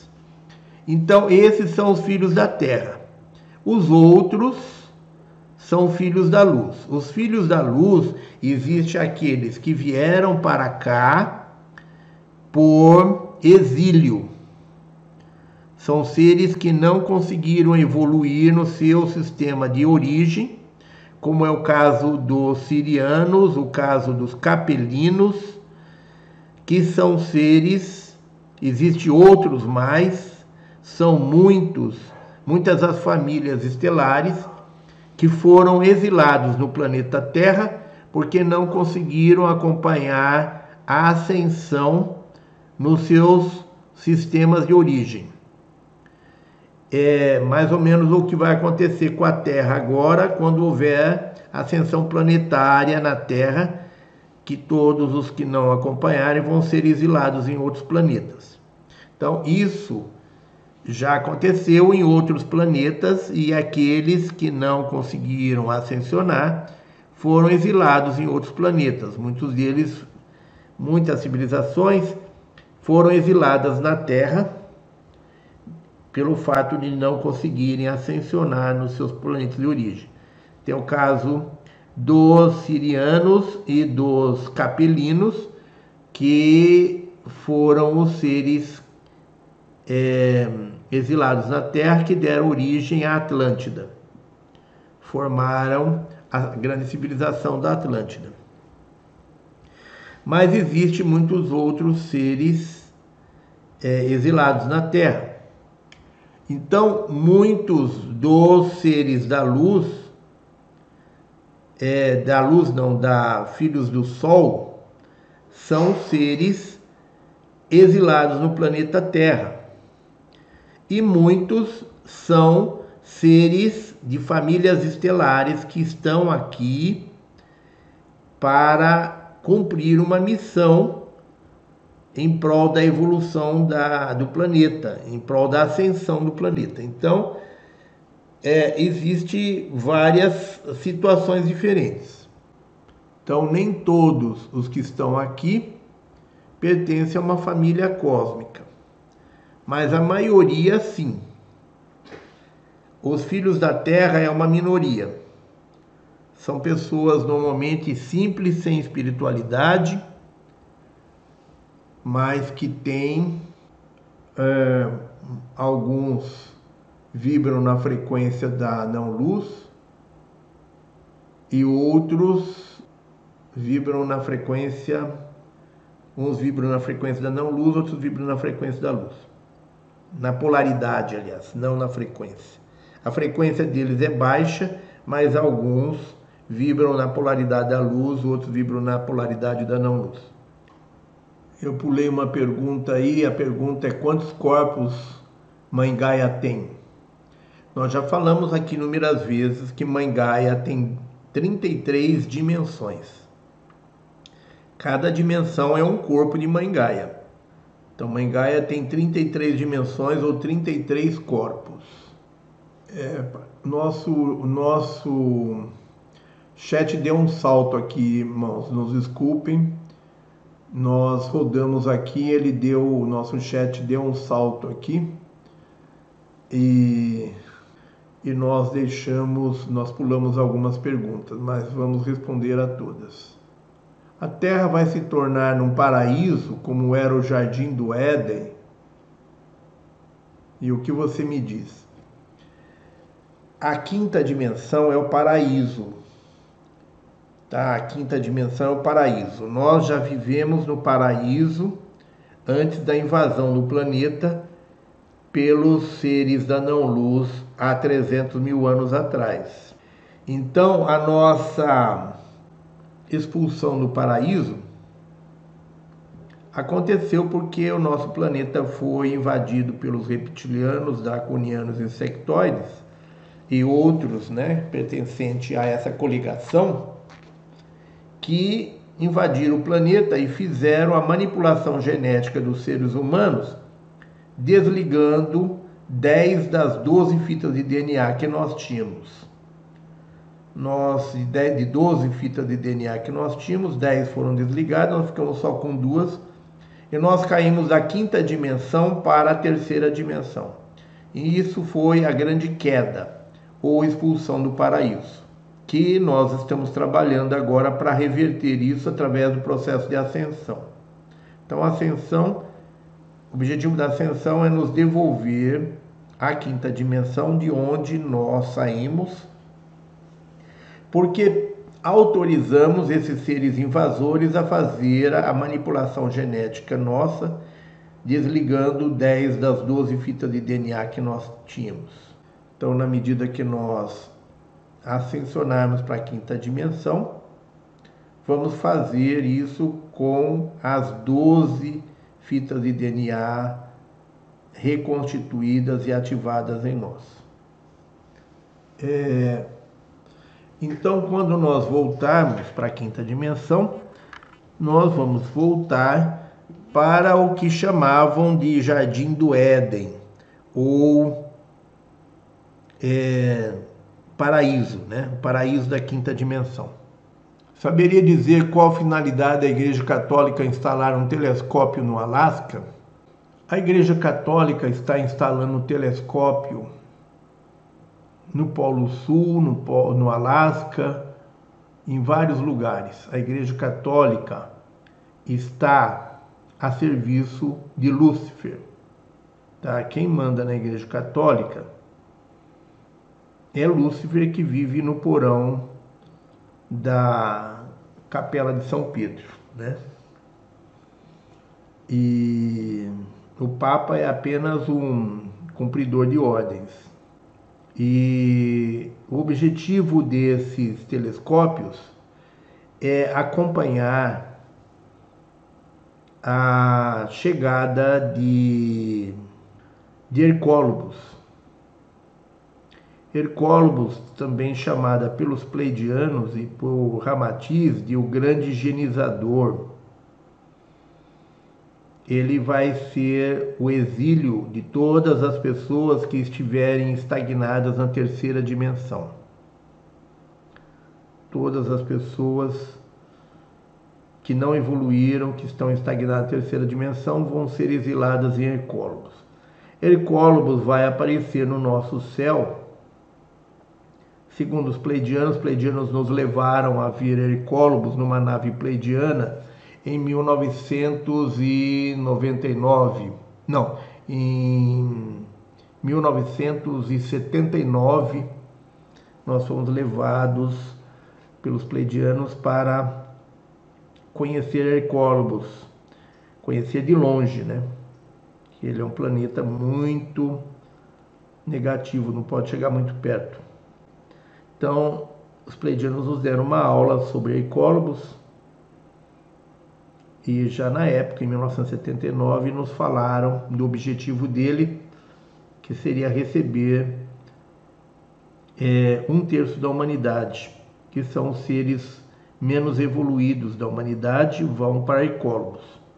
Um terço da humanidade, em torno de um terço da humanidade, vai para ecólogos. Um terço da humanidade vai para a quinta dimensão da Terra e um terço da humanidade vai ser exilado, vão ser exilados em 11 planetas. Então, são dois terços da humanidade vai ser exilada, um terço vai para Hercólogos e um terço vai para 11 diferentes planetas. É...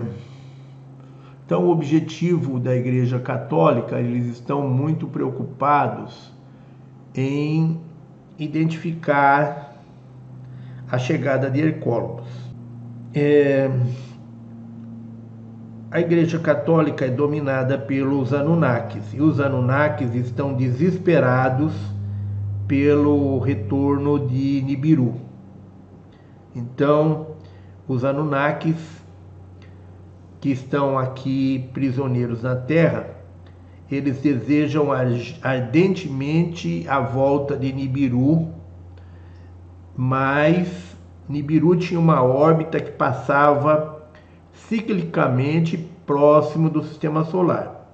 Só que dessa vez não vai passar. Então, tem um é um tal de aparecer aí publicações na internet falando de o retorno de Nibiru, né? o segundo sol, o retorno de Nibiru, etc. Né? É, isso tudo é uma forma de tentar é, utilizar o poder co-criador da humanidade para forçar uma situação que é o retorno de Nibiru. Mas não vai haver retorno dessa vez. Então, Nibiru não vai mais passar próximo da Terra, já foi desviado a órbita dele.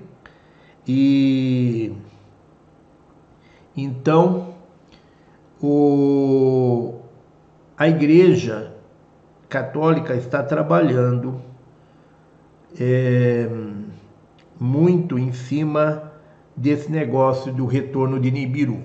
Então, o objetivo desses é, telescópios é acompanhar é, a possível aparição de Nibiru, de Nibiru tanto no Polo Sul como no Polo Norte. O que os pleidianos dizem da implantação do chip na mão ou na cabeça? Será que vamos ter que passar por isso? Os pleidianos não dizem nada, eles apenas dizem que nós devemos evitar de, que, que sejam colocados chips em nosso corpo. Tá? E eles dizem que isso depende do nosso livre-arbítrio. Nós devemos usar o nosso livre-arbítrio no sentido de evitar a colocação de chips e implantes no nosso corpo. Essa é a orientação deles. Tá? Agora, se vai colocar ou não, aí eles não fazem adivinhações. Os nossos irmãos pleidianos não fazem previsões. Tá? Eles não são adivinhos, eles não são. É, é, não fazem previsões, não fazem adivinhações. Eles apenas orientam que nós devemos evitar, mas que depende do nosso livre-arbítrio. Não vai ser nada bom para nós se nós colocarmos isso. Segundo eles, não vai ser nada bom para nós se nós colocarmos isso. Por isso devemos evitar. Só que isso é uma decisão nossa. Eles dizem que isso nós que temos que resolver com base no nosso livre-arbítrio. Estamos sempre orando, pedindo, agradecendo. Qual é a única oração necessária e que realmente pode ser atendida? Os pleidianos nos dizem que nós não devemos pedir, nós devemos cocriar. E se tivermos que pedir alguma coisa, devemos pedir diretamente ao Criador primordial, ao Deus Pai Mãe Criador primordial. É o único ser ao qual nós devemos pedir alguma coisa. E sempre pedir no sentido de que seja nos dado, por exemplo, você está com um problema e você quer ajuda, então você vai pedir uma solução para tal problema. Então você sempre se dirija ao Criador primordial, sem intermediários, pedindo uma solução para determinado problema. Você não deve pedir ah, eu quero um emprego de gari. Você não vai pedir o emprego de gari, você vai pedir, eu quero uma solução para o meu desemprego. Porque de repente você está pedindo um emprego de gari, mas na verdade você, a espiritualidade tem para você um emprego de engenheira, né? Então, nós nunca sabemos o que é melhor para nós. Todos os pedidos ao Criador primordial devem ser abertos, não deve ser especificado. Você deve colocar a situação e pedir uma solução. Só que as orações devem ser substituídas pela nossa intenção. Você comunica ao cósmico, ao Criador primordial, seus mentores, é, a sua intenção de ter uma solução para determinada coisa. E você trabalha usando as leis da atração, você trabalha no sentido de cocriar que aquilo aconteça. Então, nós estamos vivenciando o período da consciência quântica. Esse negócio de oração de pedido faz parte da antiga consciência, da consciência espiritual, em que nós pedíamos e implorávamos aos, a Deus e aos nossos mentores para fazer as coisas por nós. Isso é é a forma antiga, da, no, da antiga energia, da energia da consciência espiritual. Hoje, já há três anos, nós estamos é, vivenciando a consciência quântica. A consciência quântica é não pedir, é você fazer. Você faça por você aquilo que você gostaria que os céus fizessem por você. Então, acabou o período de pedição. Esse negócio de oração de pedição é, já está fora da época já. Nós estamos vivenciando a consciência quântica, que é aquela em que nós somos mestres de nós mesmos. nós aprendemos a ser autossuficientes e a lutar por aquilo que queremos, é, co-criando o que nós desejamos. E outra coisa, esse negócio de oração, Pai Nosso, Ave Maria, Cruz Credo, etc., né? Essas orações todas aí criadas pelas religiões não têm valor nenhum.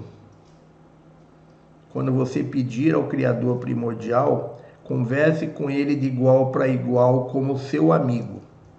Não precisa ajoelhar em cima de caco de vidro para ser atendido, não. Tá? O Criador não quer que ninguém se humilhe, que ninguém se ajoelhe, que ninguém se que ninguém implore. O Criador primordial quer quando formos pedir alguma coisa a ele que que façamos o pedido de igual para igual. Não precisa fazer nenhuma oração. O pedido já é uma oração. Peça de igual para igual, com respeito e de igual para igual. Os pleidianos são divididos em castas? Não. Os pleidianos, para os pleidianos, não existe divisão entre os seres, todos são iguais. Perante o Criador, somos todos iguais. Não existe nem, nem casta política existe lá, nas Pleiades.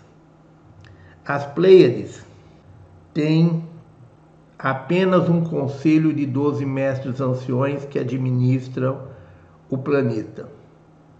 Não tem mais ninguém que tenha algum cargo é, diferenciado ou que tenha alguma, algum privilégio, alguma vida diferente dos outros. Os outros são todos iguais. Tirou os doze o, o conselho de 12 mestres anciões que vivem simplesmente, que vivem de uma maneira mais simples possível. Fora isso daí, o resto da população é são todos seres iguais nos direitos, nos deveres, grandes reuniões religiosas que incentivam as súplicas e pedidos com adoração à imagem de forma na forma de idolatria geram alimentos para os seres da não luz? Sim, com certeza. Segundo os pleidianos, toda forma de idolatria e adoração é cria baixa frequência vibratória e é muito utilizada pelos seres da não-luz. Então, as religiões nasceram em cima dessa desse conceito, né? Esse preceito, né? De adoração e idolatria. E isso só serve para alimentar os deuses manipuladores e entidades da não-luz. Nós devemos ter amor para com o Criador primordial e nos fundir a Ele através do amor incondicional. Amor incondicional não tem nada a ver com idolatria ou com adoração. Amor incondicional é alta frequência vibratória, idolatria e adoração é baixa frequência vibratória, é submissão. O Criador não quer ninguém submisso, o Criador quer todos livres. Os pleidianos são seres livres, não tem castas. São todos seres livres, autossuficientes e independentes. E é isso que o Criador quer de todos os seres do universo que todos sejam livres, independentes e autossuficientes. Que todos tenham a base da sua frequência vibratória no amor incondicional, não de adoração e idolatria. O Criador não quer que ninguém se ajoelhe para Ele, não quer que ninguém se submeta a Ele. Por isso ele pede que todos, por isso os pleidianos nos orientam para quando formos pedir alguma coisa ao Criador primordial, que façamos de igual para igual, sem submissão.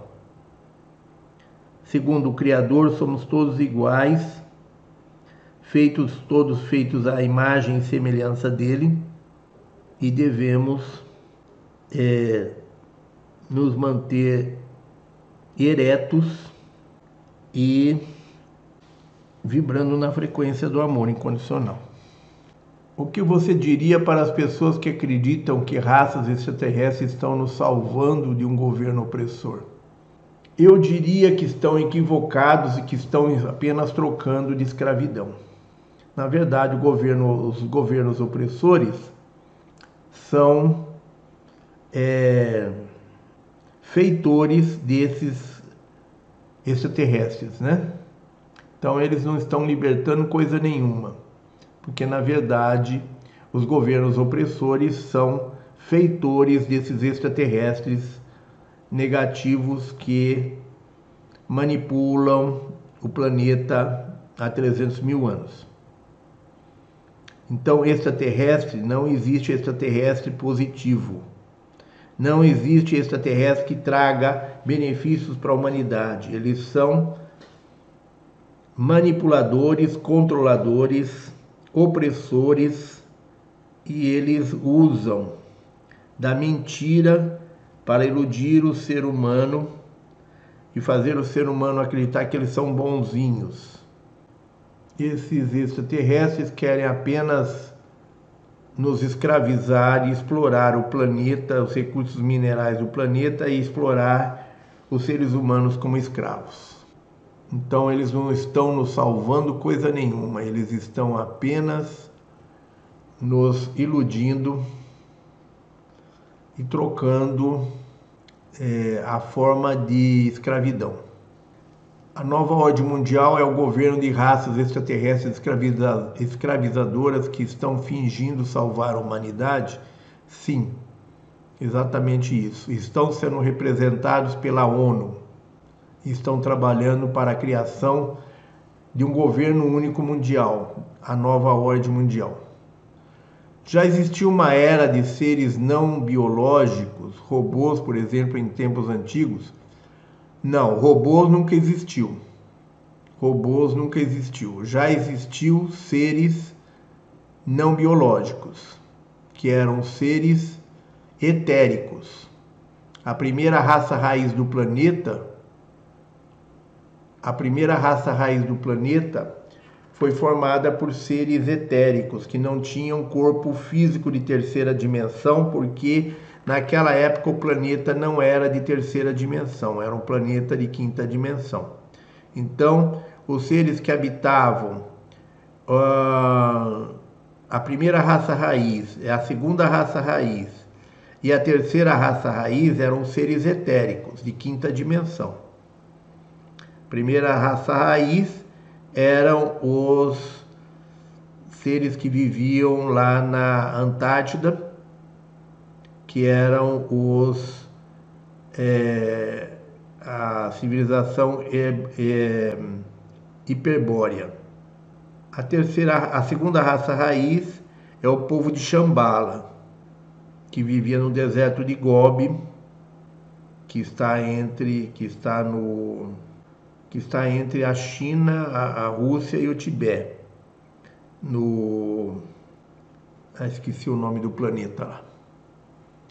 E a terceira raça raiz era os lemurianos, que viviam no antigo continente de Mu, que foi quando o planeta foi invadido e a humanidade foi transformada em escravos. Como cocriar?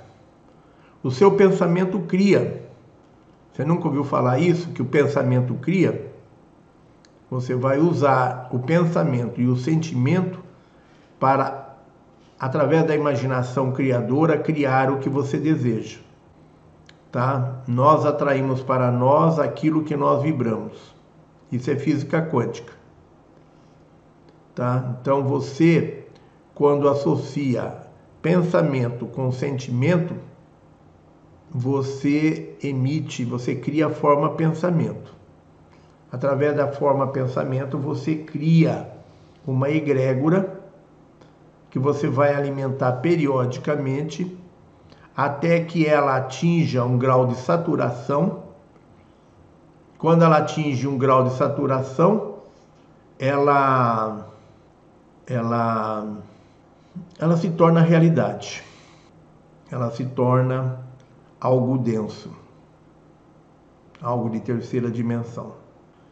Quem é o Anunnaki, Deus de Israel? Enki ou Enlil?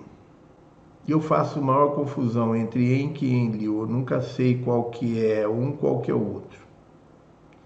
Vou ficar te devendo essa informação. Não, um é da luz e o outro é da não luz. Agora eu não sei se eles são deuses de Israel não, sabe? Eu acho que não tem nada a ver Israel com os Anunnakis. Não conheço profundamente o no judaísmo, mas acho que os Anunnakis não tem nada a ver com Israel, não. Como eu faço para lembrar de minha missão aqui na Terra e cumpri-la? Antes de dormir, peça aos seus mentores, ao Criador primordial e aos irmãos estelares que te ajude a acessar essa informação, que te revele isso, que te ajude a receber a revelação de qual é a sua missão aqui, qual a sua família estelar. Não vai vir de um dia para o outro, demora um pouco. Mas se você insistir, você consegue, ao final de alguns meses, você consegue receber essa informação. Ela virá através de revelação ou através de experiência em sonho. Como imaginar o Criador primordial? Uma pessoa como nós, uma luz, qual imagem? O Criador não tem forma, o Criador é o universo. Nós somos um átomo no corpo do Criador. Então, o Criador não tem forma, ele é uma energia, é a energia primordial de todas as coisas, é a fonte de tudo. Então, agora, quando você faz a meditação pleidiana, segundo a técnica pleidiana, a gente imagina que ele é um ser luminoso, que nós nos encontramos com ele, abraçamos ele e nos fundimos a ele.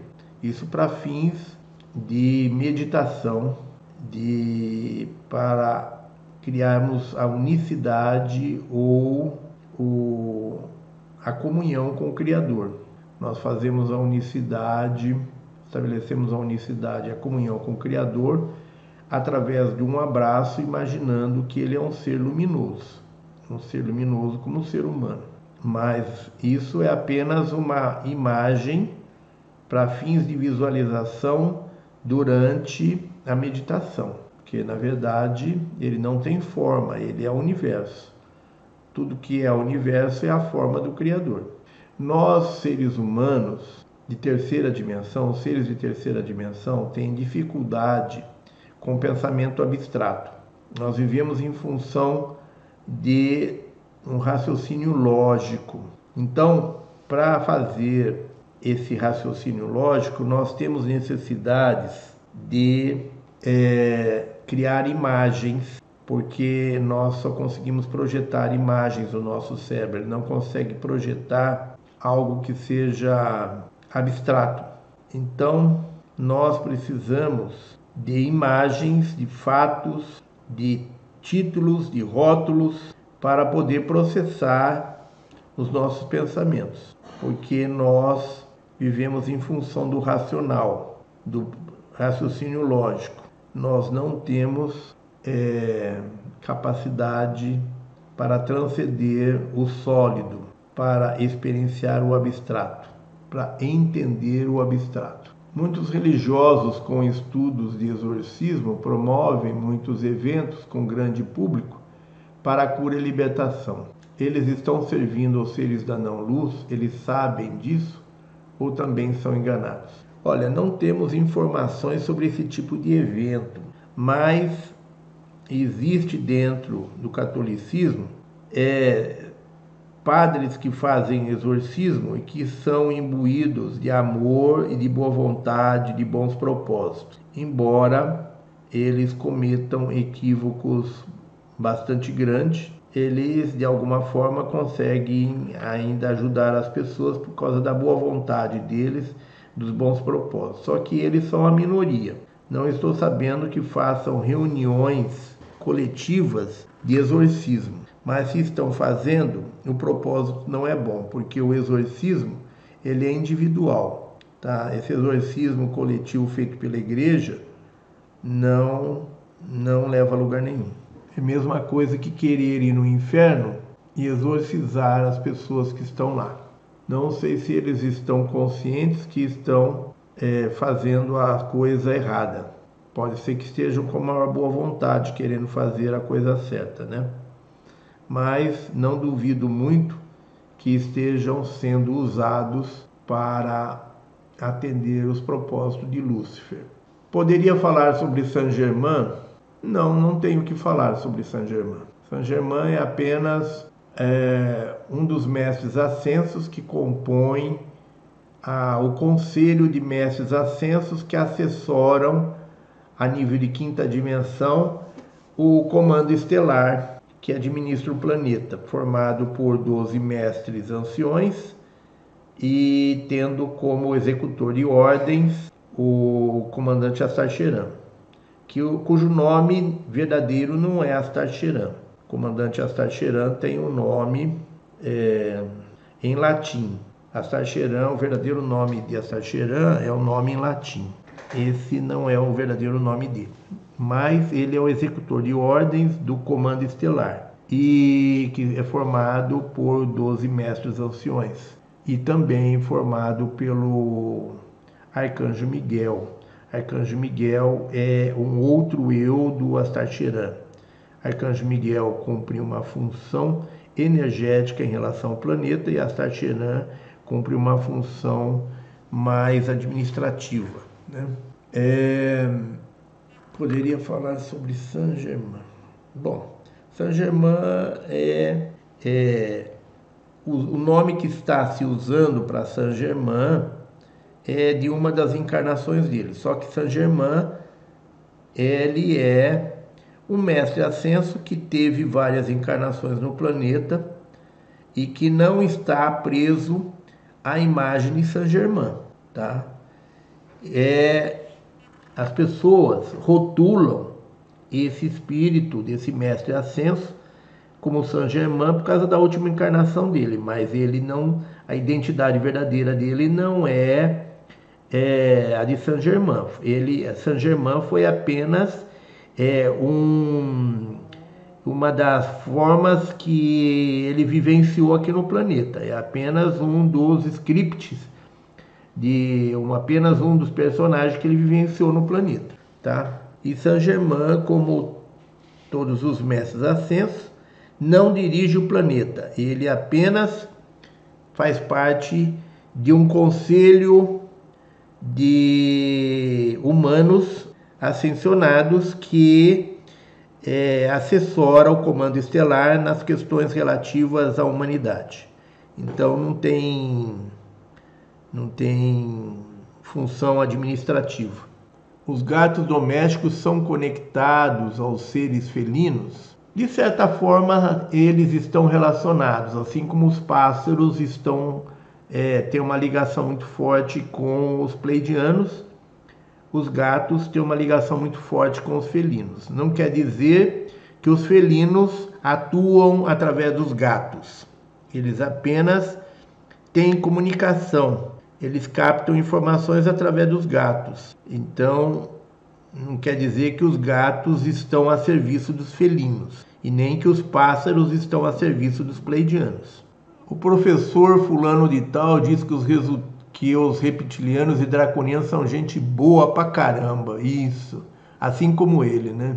Inclusive a tecnologia deles é o que controla as placas tectônicas do planeta. Tá bom, tá bom olha, nem vale a pena comentar o que essa, o que essa pessoa costuma dizer, que só fala bobagem, entendeu? Então, nem compensa a gente falar, comentar as bobagens que ele diz, porque ele é um deles, então ele defende eles porque ele é um deles e é um grande enganador.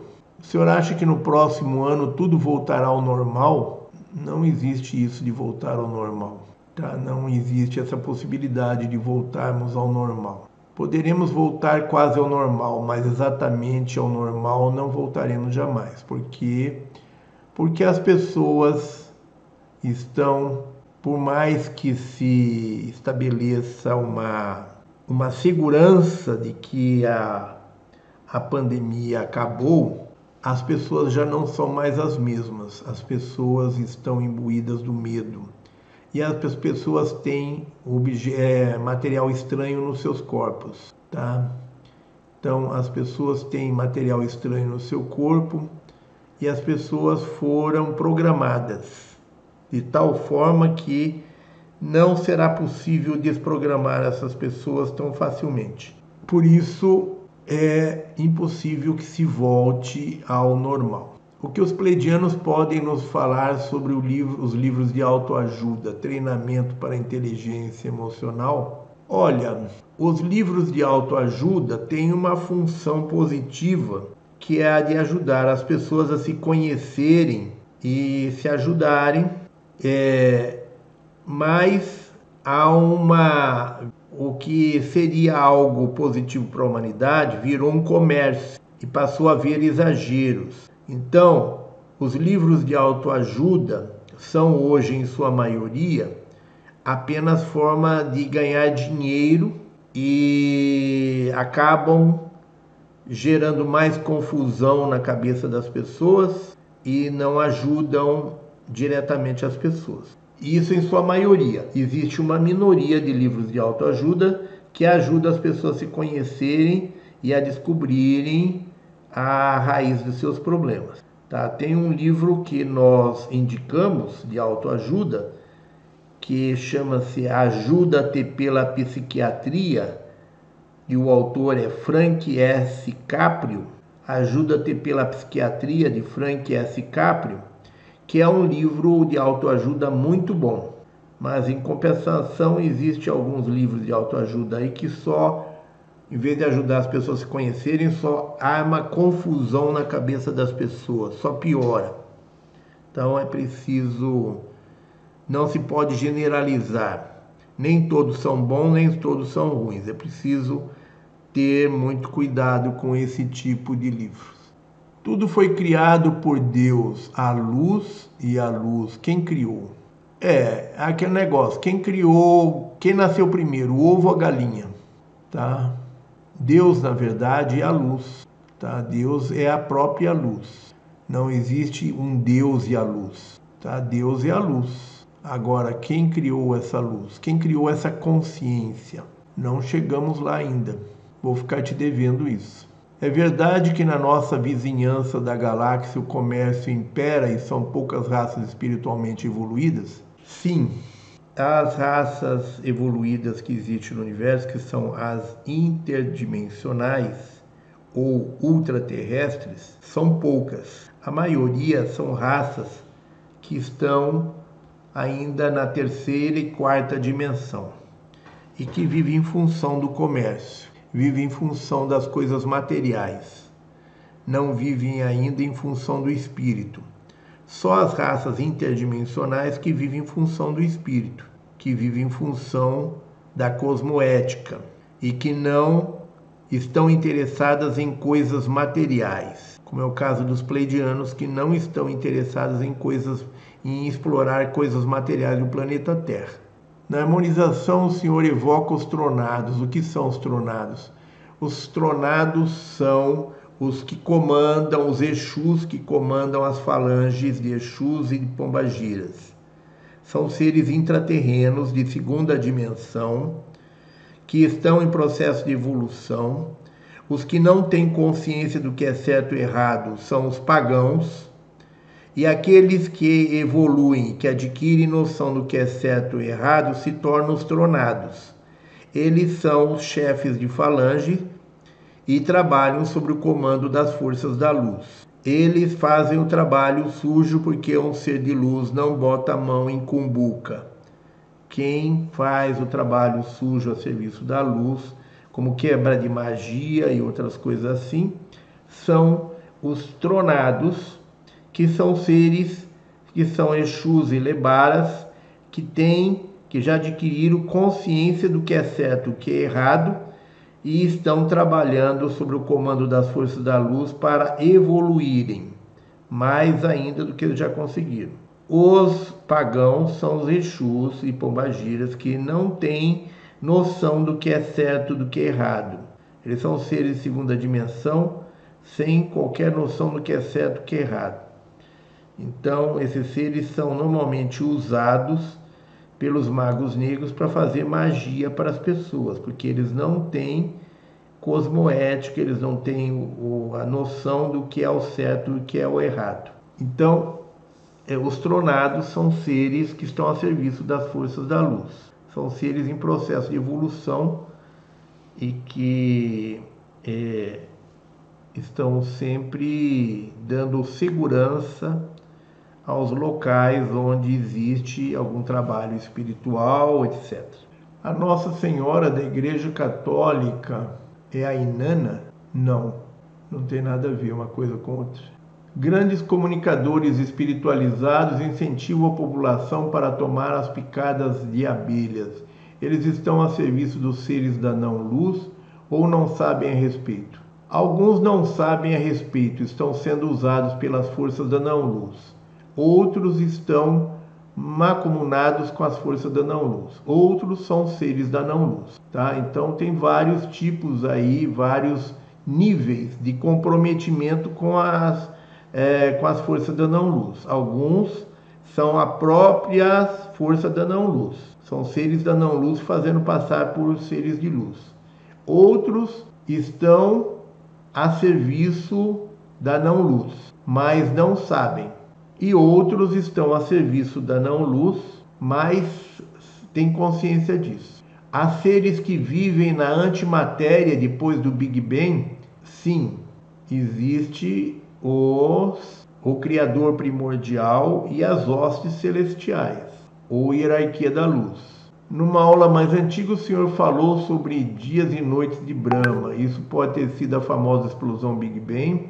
Sim, nós já explicamos isso na pergunta anterior aí, que tem relação, que é o dia, é, o Big Bang é quando inicia o dia de Brahma. E a implosão é quando termina o dia de Brahma e inicia a noite de Brahma. Leiam o livro é, Doutrina Secreta da Madame Blavatsky do Círculo Esotérico do, da Sociedade Teosófica. Tá? Lá tem toda a explicação. Irmãos, nós temos que encerrar, nosso tempo já acabou, nós temos que encerrar a nossa aula de hoje. Amanhã é dia de trabalho, né? Então, hoje temos que encerrar mais cedo. Então, uma última pergunta e vamos responder a última pergunta. Será necessário que a raça humana seja escravizada para fazer de uma vez por todas a elevação de consciência com as práticas de amor? Espero que não, tá? Os, os pleidianos esperam que isso não aconteça, mas disseram que se não houver o despertar da consciência, poderá acontecer de a gente ter uma, um, um remédio amargo aí, né? Para as pessoas, para a humanidade poder despertar. Mas é, isso é uma, uma instância muito. É uma última possibilidade, é uma coisa muito que não está previsto de acontecer, né? Esperamos que não haja realmente a necessidade. É, irmãos, nós vamos encerrando aqui a nossa aula de hoje. Queremos agradecer a presença e a participação de todos. É, nos desculpem os irmãos cujas respostas, cujas perguntas não foram respondidas. Pedimos a esses irmãos que anotem as dúvidas para que sejam respondidas numa próxima aula. Então, queremos agradecer pela presença e pela participação de todos. Queremos agradecer a colaboração dos nossos moderadores e dos nossos administradores. Queremos agradecer a presença e a participação de todos os nossos mentores, protetores e entidades de luz. Agradecer a presença e a participação dos nossos, é, do nosso anjo da guarda, do nosso espírito guardião, né? Agradecer a presença e a participação dos nossos mestres, de nossos guias, de nossos xamãs, de nossos orixás e animais de poder. Agradecer pela presença e participação de todos os nossos amparadores e irmãos estelares. Agradecer pela presença e participação dos nossos irmãos batedores do Comando Estelar. Agradecer pela presença e participação de, do comandante Astarcheran, do Arcanjo Miguel e do Comando Estelar. Agradecer pela presença e participação de todos os nossos queridos irmãos pleidianos e de todas as forças da luz. Queremos agradecer ao nosso Pai, Mãe, Criador primordial por ter permitido que mais uma vez estivéssemos aqui reunidos. Queremos agradecer ao nosso Pai, Mãe, Criador primordial por ter permitido que todas as forças da luz aqui estivessem conosco mais uma vez. Irmãos, queremos agradecer a todos pela presença, pela participação. Queremos transmitir a todos vocês o nosso abraço caloroso e fraterno. Sintam-se todos carinhosamente abraçados por nós e tenham todos uma boa noite, um bom descanso. Fiquem na luz e na paz profunda. Gratidão, gratidão, gratidão.